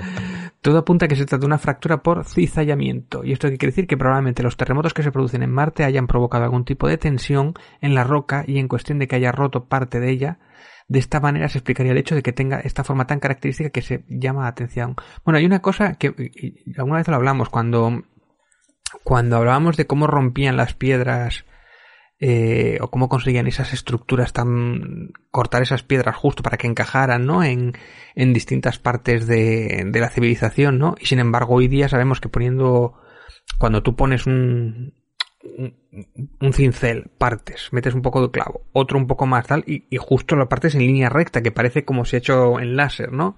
Pero claro, el terremoto cuando hay una gran tensión es como una plaqueta de chocolate. Cuando tú partes una plaqueta de chocolate, la partes recta. Pues es que la piedra es igual, pero a escala mucho mayor. Entonces parece, parece que está ahí seccionado, parece que es humana, pero yo creo que no. Yo creo que no. Pero bueno, es curioso la foto y, y oye, quién sabe, quién sabe. Interesante. Te voy a pasar yo ahora a compartir pantalla. No, que no hace falta compartir. No, no te voy a compartir pantalla. Deja, te voy a dar una noticia nada más rápida, rápida, rápida, ¿vale? me, dijeron que mm, hace tres días, el 11 de mayo del 2022, el policía de un pueblo de Carolina del Sur, en Estados Unidos, un pueblo que se llama Trenton, tuvieron que responder una llamada muy peculiar. La llamada era que un hombre había mm, estaba sufriendo un ataque al corazón, pero que había unas condiciones raras en cuanto a su ubicación y lo que estaba haciendo. Por eso los paramédicos pidieron que viniera el sheriff. Cuando llega el sheriff, pues sí, el sheriff establece, sin lugar a dudas, que el hombre sufrió un ataque al corazón al intentar cavar un hoyo para enterrar a, su esposa que había asesinado. Ah, hostia. Qué cosa. Además, sí, adem ad además de lo. Qué inapropiado, ¿no? El ataque al corazón. Sí, o sea. Qué incómodo. El, el señor Joseph McKinnon, de 60 años, pues eso, estaba intentando eh, enterrar el cuerpo de Patricia Ruth, de 65. No estoy seguro si era su mujer, ¿eh? No tengo la, eso no es, no es muy relevante para la muerte, obviamente, ¿no? Quizá, y tal. Y eso, y que había fallecido en mitad de, de, palada y palada, ¿no? Que esto era, como me dicen a mí, como me han dicho a mí varias veces, gente que, que trabaja cerca de la policía, ¿no? Enterrar cadáveres es mucho trabajo, tío, sobre todo a pico y pala, es la hostia, tío. Eh, por eso ocurre en eso que tú ves, ¿no? De que los meten en barriles y los tiran al océano, los Ah, meten bueno, en una bolsa y eh, los tiran al agua. Lo que pasó en Texas, ¿no? En, en Texas, en, perdón, en, en, en Las Vegas, ¿no? Que hubo Sí, que lo del has nivel. enterado, ¿verdad? Sí, sí. Que sí, que que, con la sequía que tienen, el agua empieza a, a secarse y ha llegado a unos límites increíbles y empiezan a encontrar cadáveres por todos lados. Sí, cada vez Eh, en, en cajas de esas que tú dices, en tubos de esos, en, Sí, sí. en bidones, sí, sí. En bidones y tal. Pues, pero bueno, este señor no había oído de eso y, y dijo, yo me lo, yo aquí me lo cavo y nunca la encuentran. Y ¡puf! Le pegó el picuspiu aquí en mitad de, de la excavación y llegó la policía y dijo, bueno, pues bueno, dos al precio de uno, ¿verdad? Eh, gran tragedia, etcétera, etcétera. O por qué lo hizo, pobre señora que murió, la víctima, obviamente, ¿no? Estamos todos muy concernidos acerca de ella, pero no tanto de, no tanto por su asesino, ¿no? Eh, y esto, ya te digo, es una noticia muy peculiar que me parece a mí, eh, no sé, tengo- un poco de sincronicidad. Sí, sí, yo tengo aquí una eh, de estas que te cabreas un poco. Amazon solo pagó el 4,8% de impuestos por sus 6.000 millones de ingresos en España en 2021. La multinacional justifica esta cifra en los beneficios fiscales que le reporta su alto nivel de inversiones que superaron los 3.700 millones de euros en 2021. Esto está bien recordarlo porque además ahora cuando nos toca hacer la declaración de la renta, pues para que nos acordemos de su puta madre, estos hijos de puta, Exactamente. eh, cuando estamos pagando el 40, el 50%, pues ellos están pagando el 4,8 de sobre sus ingresos, ¿no? Muy bien. Y encima Sí, sí, pagando sí. a sus empleados el salario mínimo y bueno. Y yo me jode mucho porque yo me, me gusta mucho Amazon y soy usuario de Amazon, pero cago en la puta que paguen más impuestos. O sea, vamos a ver, que tengan algunos privilegios, bueno, va, pero que paguen solo el 4,8%, no me jodas, de 6.000 millones. Es que encima esto nos lleva a la ruina al resto de los españoles o al resto de empresas que queramos competir. ¿A ¿Dónde vamos? Exactamente, no, sí, estoy, estoy contigo. Eh, las empresas tenían que tener un tipo de imposición eh, escalonada. Quiero decir, eh, cuanto más ganan, más impuestos cobran, más impuestos se les cobra y punto, ¿no? Eh, pero en fin, claro, esto soy yo hablando de cosas de rojos y tú eres ya un rojo declarado escuchándome a mí así bailándome el agua, claro. Pero no, amigos, no se trata de ideología, ¿eh? se trata un poquito de justicia social y se trata también de redistribución. Hay un programa que tenemos que hacer que no se trata de ideología, se trata simplemente de, de sentido común, donde exponemos cosas como que nadie trabaja lo suficiente como para justificar un salario de un ejecutivo de una de estas empresas. No existe una justificación material para que alguien cobre 55 millones de dólares al año Sí, por ser un ejecutivo. del IBEX o de cualquier otra empresa. No existe, también, no existe esa justificación. No, no existe esa justificación moral, ¿no? Y después otro montón de detalles como, como eso, como que si una empresa como Amazon declara no sé cuántos millones de millones de millones de ganancias, pues decía, ah, qué bien, pues este año te toca pagar un, no un 15, sino un 20%. Y seguir subiendo. Es que tú te imaginas un mundo burbuja, o sea, en el momento en el que esta gente, las altas élites, tengan sus organizaciones con sus muros, con su seguridad privada y fuera haya pobreza, haya casetas. No, fuera que haya- el resto de la precarización de los Sí. trabajadores y nada más. Comeros Es que- unos a los otros para mereceros nuestras migajas. Que Pero lo es que, es eso, es, es que parece que es a lo que vamos, el liberalismo, es parece a lo que les gusta esto, ¿no? Vivir en su burbuja y el resto del mundo les importa tres cojones, ¿no? Y, luego, eso, es. ser posible que se maten entre ellos. y- O sea, que nos matemos entre nosotros. Sí, sí, sí. La última noticia que te doy, David, la última noticia que yo te doy eh, tiene que ver con algo muy peculiar. El New York Times acaba de hacer un reportaje, acaba de hacer el 13 de mayo, eh, un reportaje, fue ayer, por, a, cargo de David eh, Leonhard, hablando sobre las crisis, eh, las crisis que hay de la red de abastecimientos, ¿no? Y efectivamente, en Estados Unidos hay una crisis de abastecimientos, hay crisis eh, energética en el sentido de petróleo. La gasolina ha subido bastante, más de lo que estaba hace tiempo. Uh, está ahora a 4 dólares más o menos generalmente hablando. 4,5, ¿no? Dependía. Aquí, por ejemplo, en Texas está casi, eh, acaba de subir a 4, pero claro, aquí en Texas regalan casi la gasolina comparado con otros estados, ¿no? Nueva York está casi a 6 y tal, y en California, ¿no? Eh, o sea, la media hora son 4.5 dólares por galón, no por litro, por galón, o sea que los europeos aún van a tenernos envidia. Sí, sí, sí. Lo estaba diciendo porque estamos a casi 2 euros el litro. Por eso. Y nosotros estamos a cuatro y medio por galón y cada galón creo que tiene tres litros y medio. O sea, a la cuenta y ves que pagamos un euro y 75 casi, ¿no? Por, por litro. O sea, aquí sería. Eh, pero lo que vengo a decir es que hay otros artículos que están en, en escasez. Por ejemplo, automóviles. La industria automóvil está lúdica. Tú sabes una cosa que um, le ocurrió a un amigo mío aquí en Texas. Se compró una famosa pickup truck, una furgoneta de estas que tienen una cama para meter artículos atrás, ¿me entiendes? No sé, sí, un pickup. Sí. Sí, sí, muy típica eh, americana, sí, de ranchos. Sí, sí, sí, muy típica americana de ranchos y de aquí, de, de Texas. Uf, el 50% de la población tiene una, ¿no? Diría yo. Yo soy la excepción a la regla.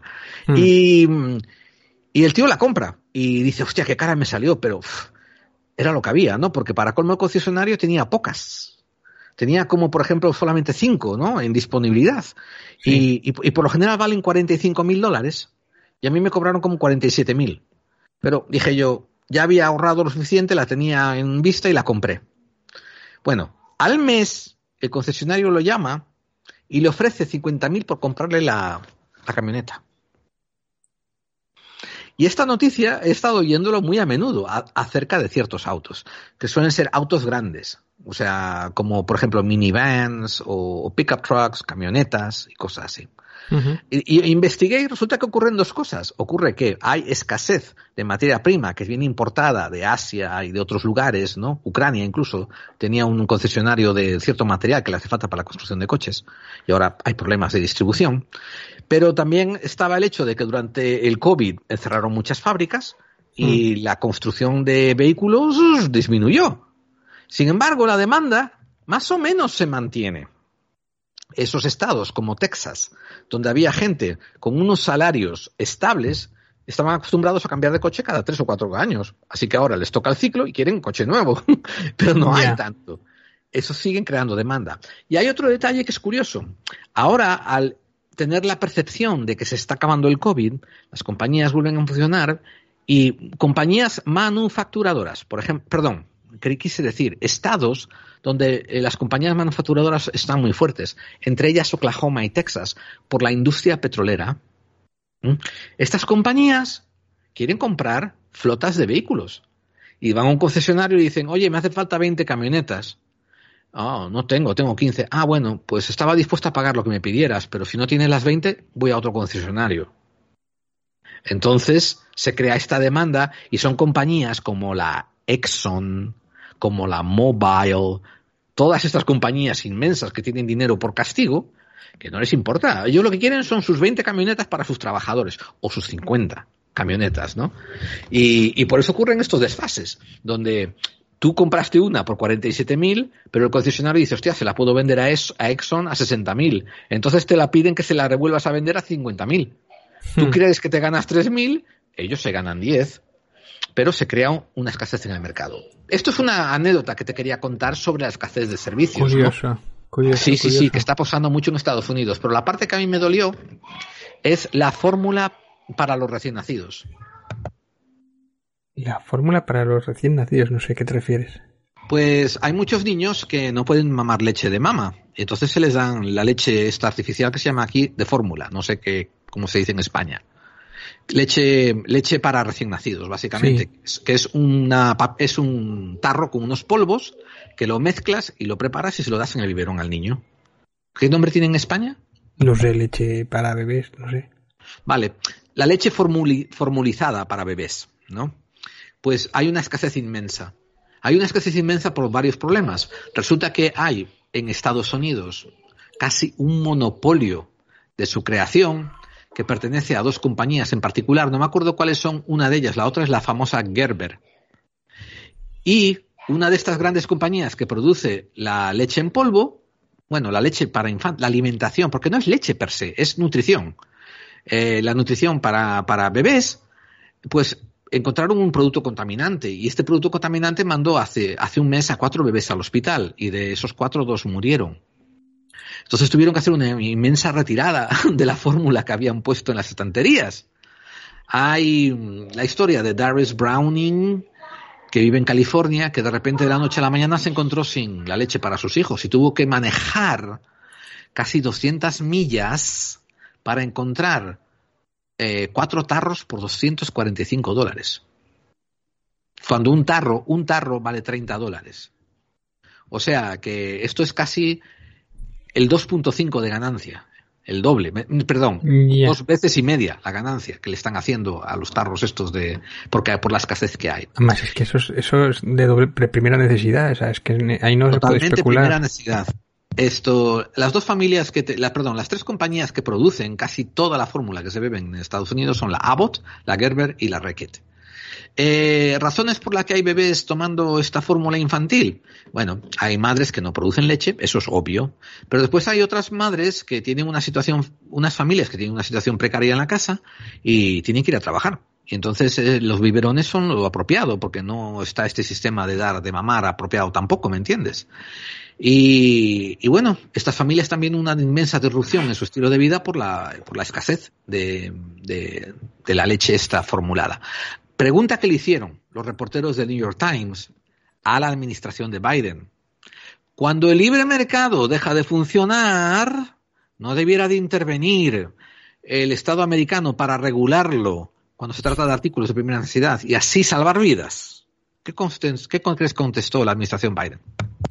Biden, pues no lo sé, porque igual. No, Biden chocheó y se durmió al micrófono. Claro, es lo que te iba a decir, que igual, igual se puso a hablar con un fantasma o algo, pero no, diría que, no sé, ¿qué dijo? No sé, ¿qué dijo?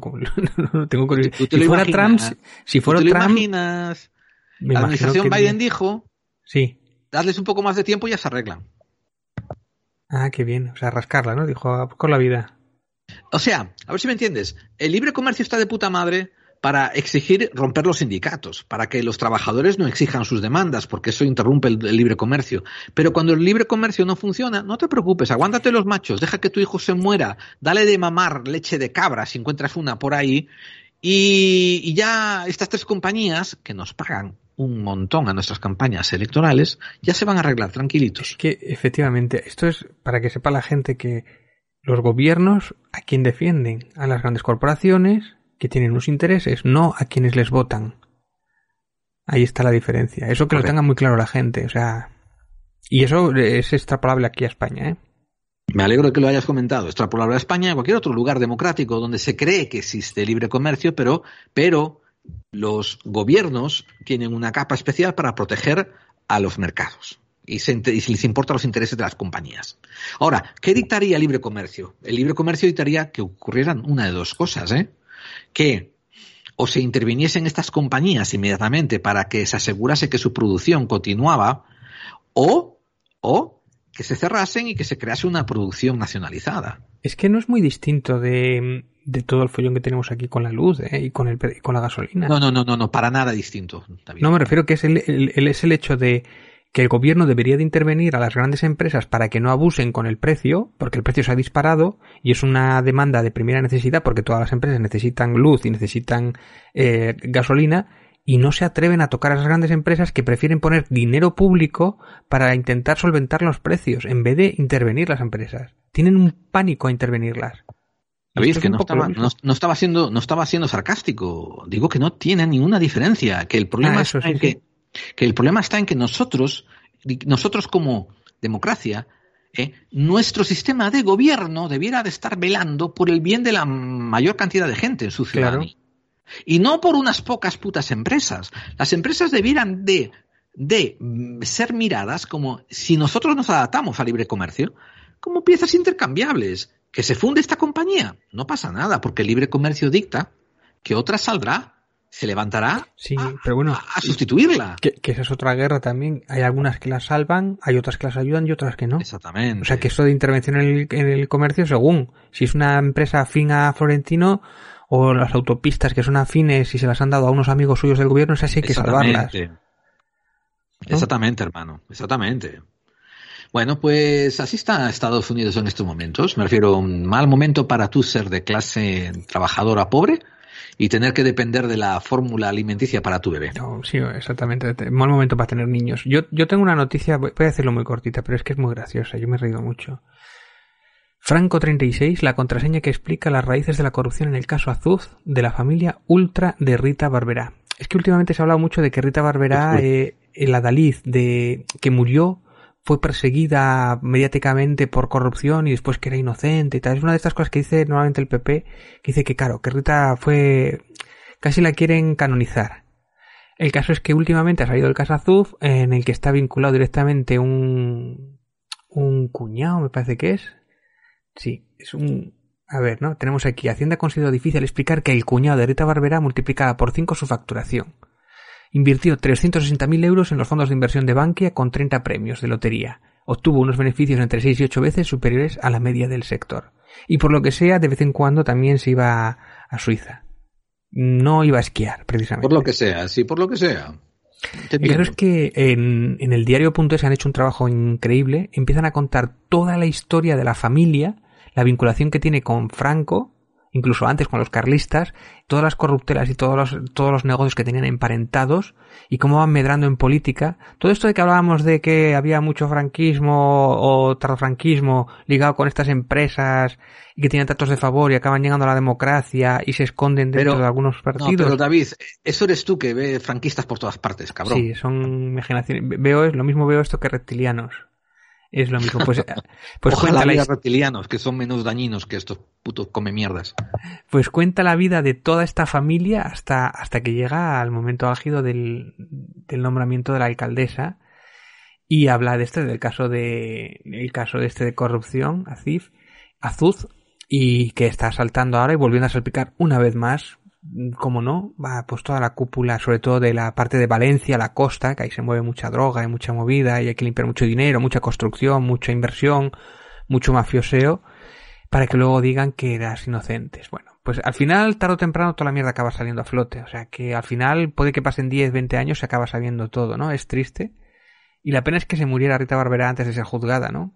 Pero me, fastidia mucho que algunos la, la canonicen, ¿no? Y de mira, fue víctima mediáticamente y era inocente y tal. Bueno, pues igual ella, yo creo que también, pero todo lo que tenía alrededor, como no, estaba podrido. ¿eh? Y sí, sí. bueno. Vale, te, ahí lo dejas para que la gente investigue por su propia cuenta también. Una cosa, eh, Dime. ¿viste lo del Salvador? Que está jodido lo del Salvador, porque además es que hablamos de ello en el programa. Sí, sí, Al ligar la moneda al Bitcoin y el Bitcoin ahora ha pegado un par de bajones importantes que yo siempre he pensado y en su momento lo dijimos, yo creo que lo dijimos en Noche Americana además, sí, sí, sí, sí, que para mí era la gran estafa, el aparecido al filón falateri, al, al, a lo de los sellos o cualquier víctima o como hubo lo del juego de la bolsa en el treinta y tantos, ¿no?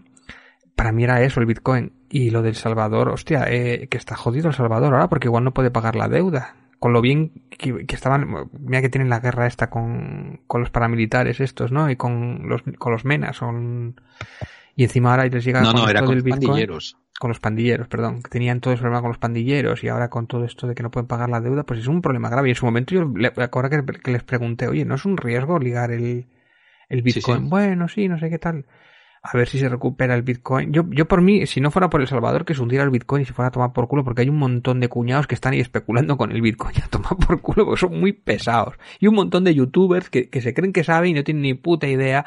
Y es una estafa piramidal de toda la puta vida.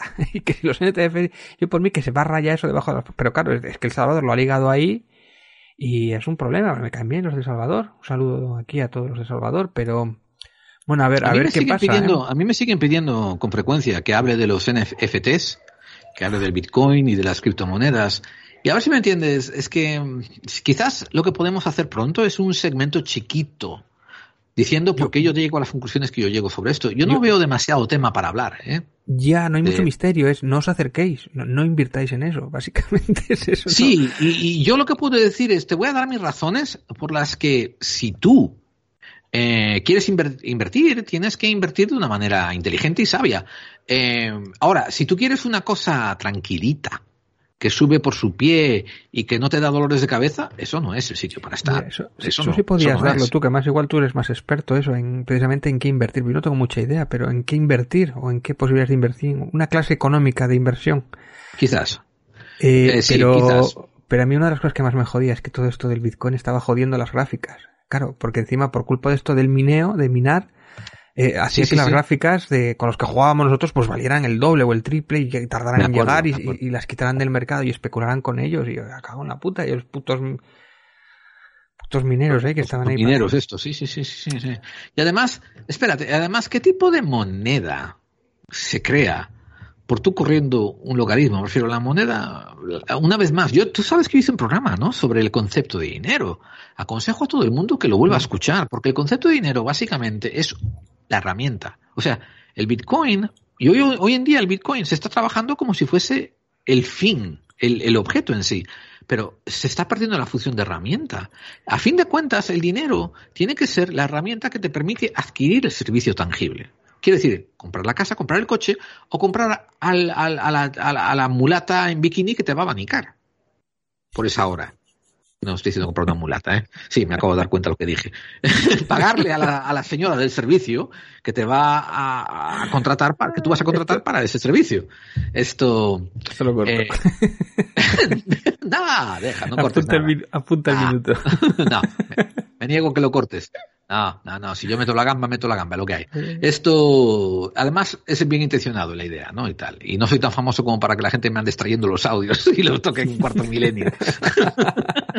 Mira lo que dijo Gerald, vamos a cancelarlo. Habla de mulatas que va a comprar. y tal. Es como es de Vox. Ahora me río yo.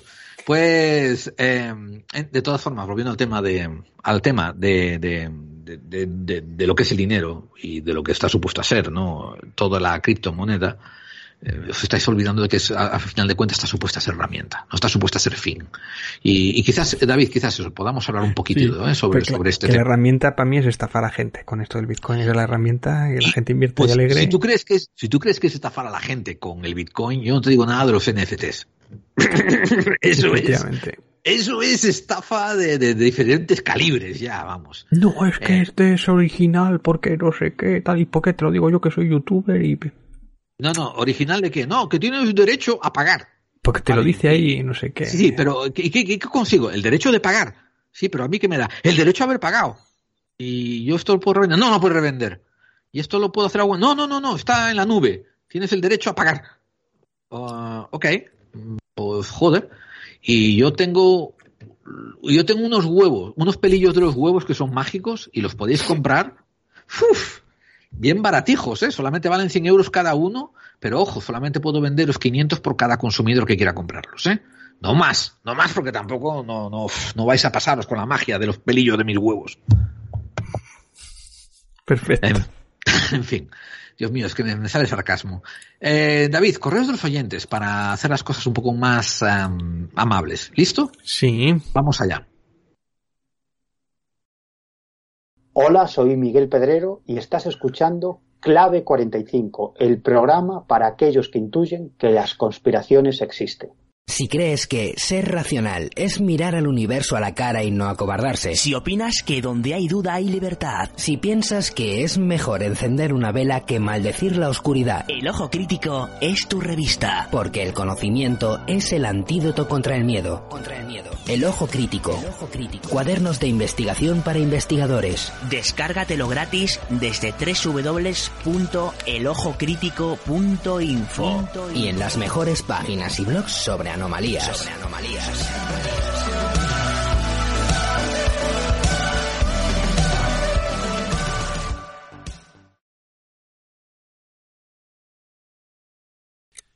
This is Chaos. It's a beautiful, balmy Southern California summer day. It's 80 degrees.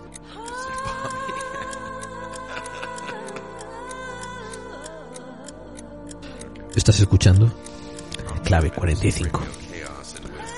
Un programa para aquellos que sospechan que las conspiraciones existen. Y si quieres que este programa se emita por tu estación de radio, ponte en contacto con nosotros. La red de estaciones que emiten Clave 45 va creciendo semana a semana, mes tras mes. Clave 45 nunca cobra nada por derechos de autor ni por emitir el programa. Y si te animas a ser parte de la resistencia, te ofreceremos un programa formateado especialmente para radios. Envíanos un correo a nuestra dirección en podclave45 gmail.com y nos pondremos en contacto contigo. Y así, poco a poco, todos estaremos contribuyendo a aumentar la resistencia.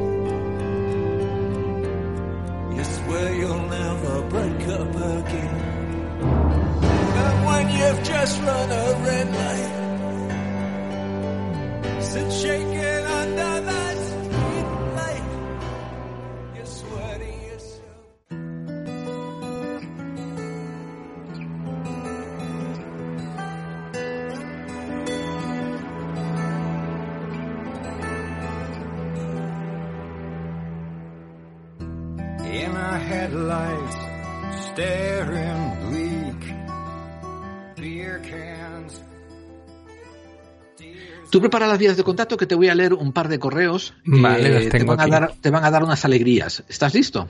Perfecto. Me encanta cuando me escriben por correos digitales, todavía. Y me acaba de escribir un amigo que se presenta como Acer. es que me hace, lo, has hecho como si fuera. Me acuerdo como si escribieran en el correo digital como en el medievo y tal. Sí, sí, en papiro. el email, macho, esa cosa que surgió en el año 2000 95, esa cosa tremenda, tío. Está casi en desuso, solo se usa para recuperar contraseñas de... Claro, claro, claro, claro.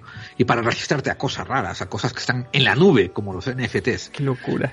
Eh, bueno, pues nos escribió nuestro amigo Acer y dice, hola Gerald, hola David. Llevo cinco años escuchando vuestro podcast y digo vuestro porque la dupla que formáis actualmente es magnífica. Me gusta cómo os complementáis a la hora de explicar los temas que tratáis. Son todos muy interesantes siempre y también educativos. Respecto a los oyentes que os dicen que los monográficos están mejor y que David aporta poco al programa, para mí es al contrario. El programa siempre estuvo estupendo, pero creo que ahora está superior ahora que formáis tándem.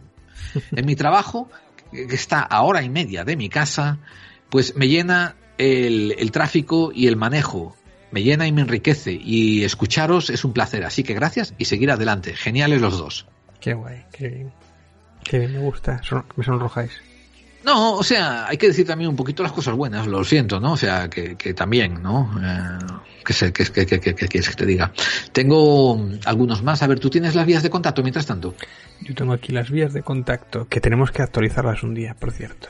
Salimos por radioedenex.es, por omniradio.com.ar, correo electrónico es podclave45.gmail.com, tenemos la página web clave45.wordpress.com, tenemos Twitter, que es en arroba la clave 45, en Facebook barra clave 45 y salimos por iTunes, Spotify, iBox, SoundCloud y por alguna más por ahí que ahora no tengo apuntada. Y el canal de YouTube también que tenéis allí, que tengo que actualizar, a ver, que tengo que poner, tengo mucho trabajo últimamente y tengo que poner, tengo que subir vídeos. tenemos, eh, tenemos también que, yo tengo que mandar un mensaje de agradecimiento a Fran. Eh, Fran es un colega que nos lleva escuchando desde hace mucho tiempo, desde Barcelona, y se me agregó por Twitter, ¿verdad? Y, y cuando vi que, que, que, que, Frank me puso a mí por, me empezó a seguir por Twitter, yo lo seguí a él. Y va y, y contesta, ¡Wow! Clave el de Gerald, el de clave 45 me está siguiendo. ¡Qué pasada! como, si, como si fueras eh, como si fueras el de los Rolling Stone. sí, como si yo fuera alguien famoso, ¿no? y, y, claro, yo no sabía si lo hacía por sarcasmo o no, ¿no? Pero no le vi nada de sarcasmo por el medio. Y así que cuando miré su, su Twitter, el tío tiene como 5.000 seguidores o 10.000, no sé qué. Tú, entonces. Es lo que le dije yo, le dije en un tweet, pero ¿de qué me celebras, huevón? Si tú tienes como cinco veces más seguidores que yo. Yo tenía que estar yo diciendo, ¡jo, Frank me está siguiendo a mí! qué bueno.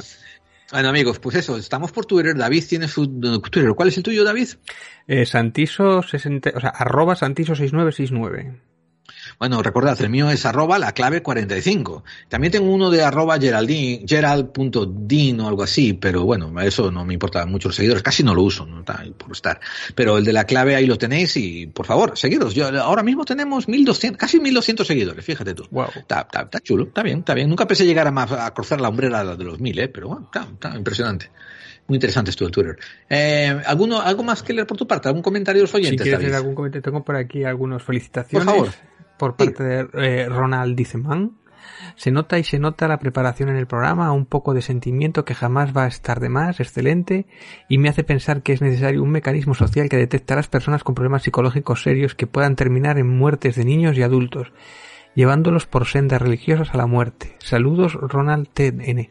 Esto es complicado porque cómo, cómo lo detectas, o sea, cómo, o quién, hasta que no ocurre, el Bueno, problema es cuando ocurre él- la segunda él vez. escribe en claro. el contexto de ese programa que hicimos sobre Claro. Matando por los Aliens, ¿te acuerdas? Donde aquel padre californiano mató a sus dos hijos. Sí, sí, pero bueno, que hay gente que está muy pirada de lo religioso y no significa que vaya a matar a su hijo, le vaya a hacer daño. Otra cosa es que lo alinee.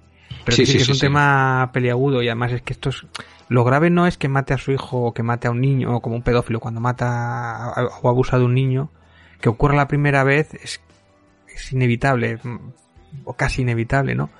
Lo triste es cuando ocurre una segunda o una tercera vez te- teniendo antecedentes. Entonces eso ya no es solamente culpa del pedófilo, sino que es también culpa de, que algo más falla ahí en el sistema, la detección o en el policía o la investigación, ¿no? Ahí es cuando ha fallado el ha fallado pues el sistema. Aquí hay un comentario que yo voy a leer porque me hace volver a mis orígenes. El comentario es de Álvaro Rodríguez y dice, el programa es bueno, pero los adjetivos calificativos despectivos, como siempre, hacen que no sea algo brillante. Se puede decir las cosas con sutileza e inteligencia, dando pie a que ganéis suscriptores y escuchas. Y etcétera, etcétera. O sea que su primera queja es el hecho del lenguaje usado.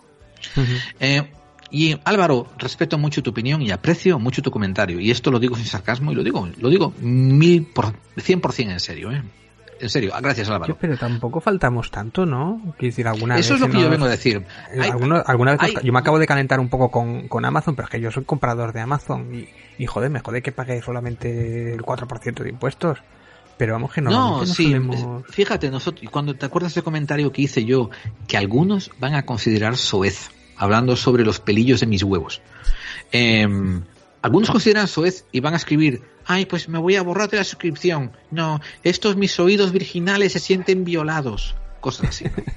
En serio, Bueno, los hay. a, lo- los- no, al no, no, no. elogio- al elogio nos dicen esto, ¿eh? Los hay, los hay. Hay algunos oyentes que, voy a decir esto alto y claro, eh, se dejan llevar tanto por su prejuicio de lo que significa usar el lenguaje de la manera en que ellos esperan que sea usado, que no se dan cuenta que hay mucha pluralidad de lenguaje.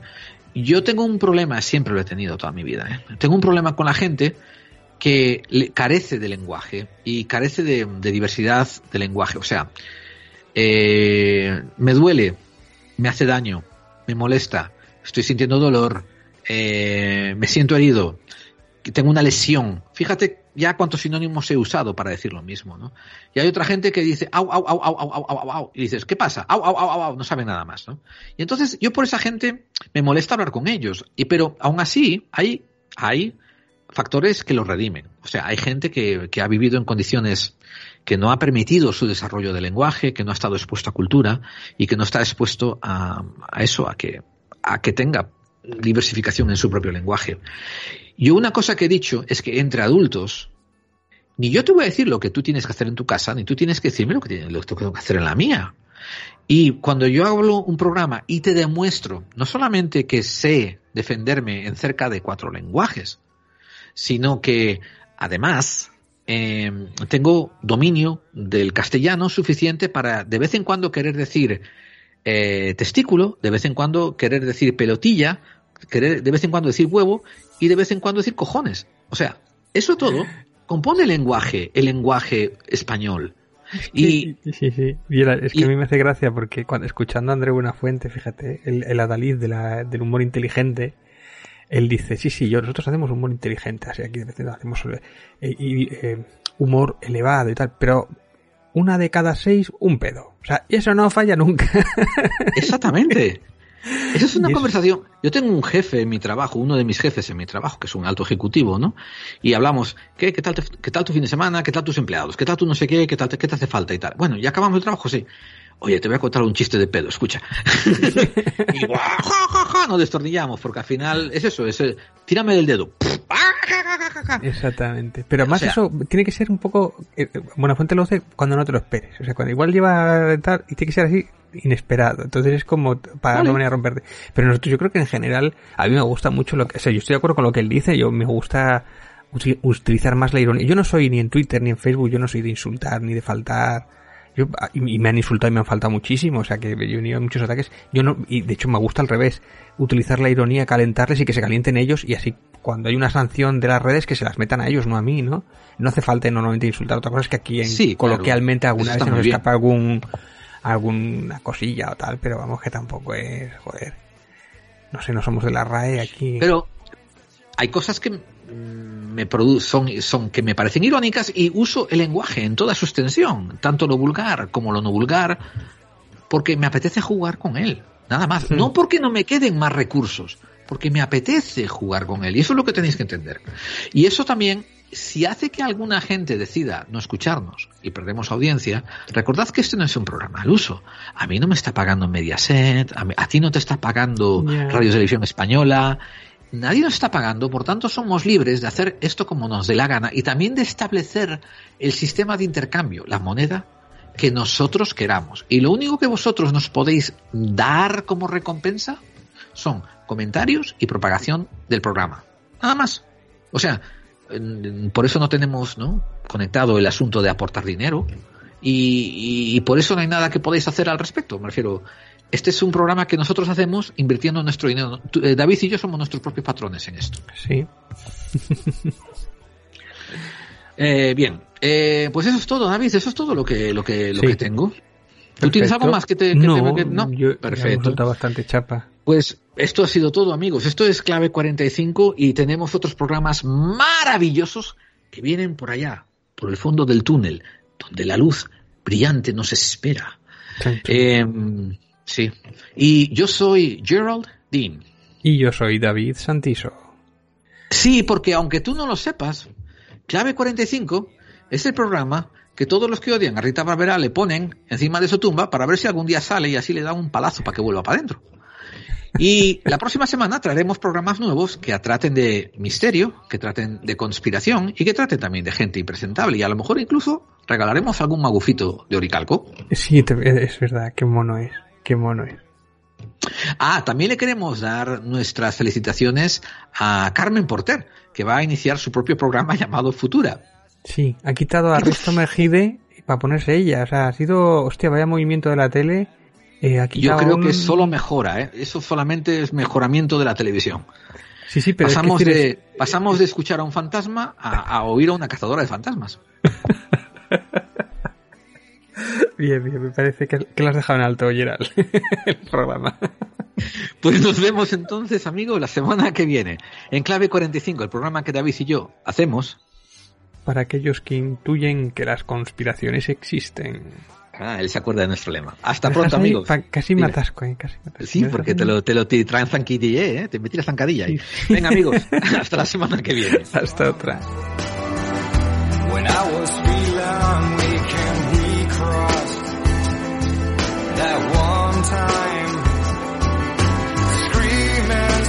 upside.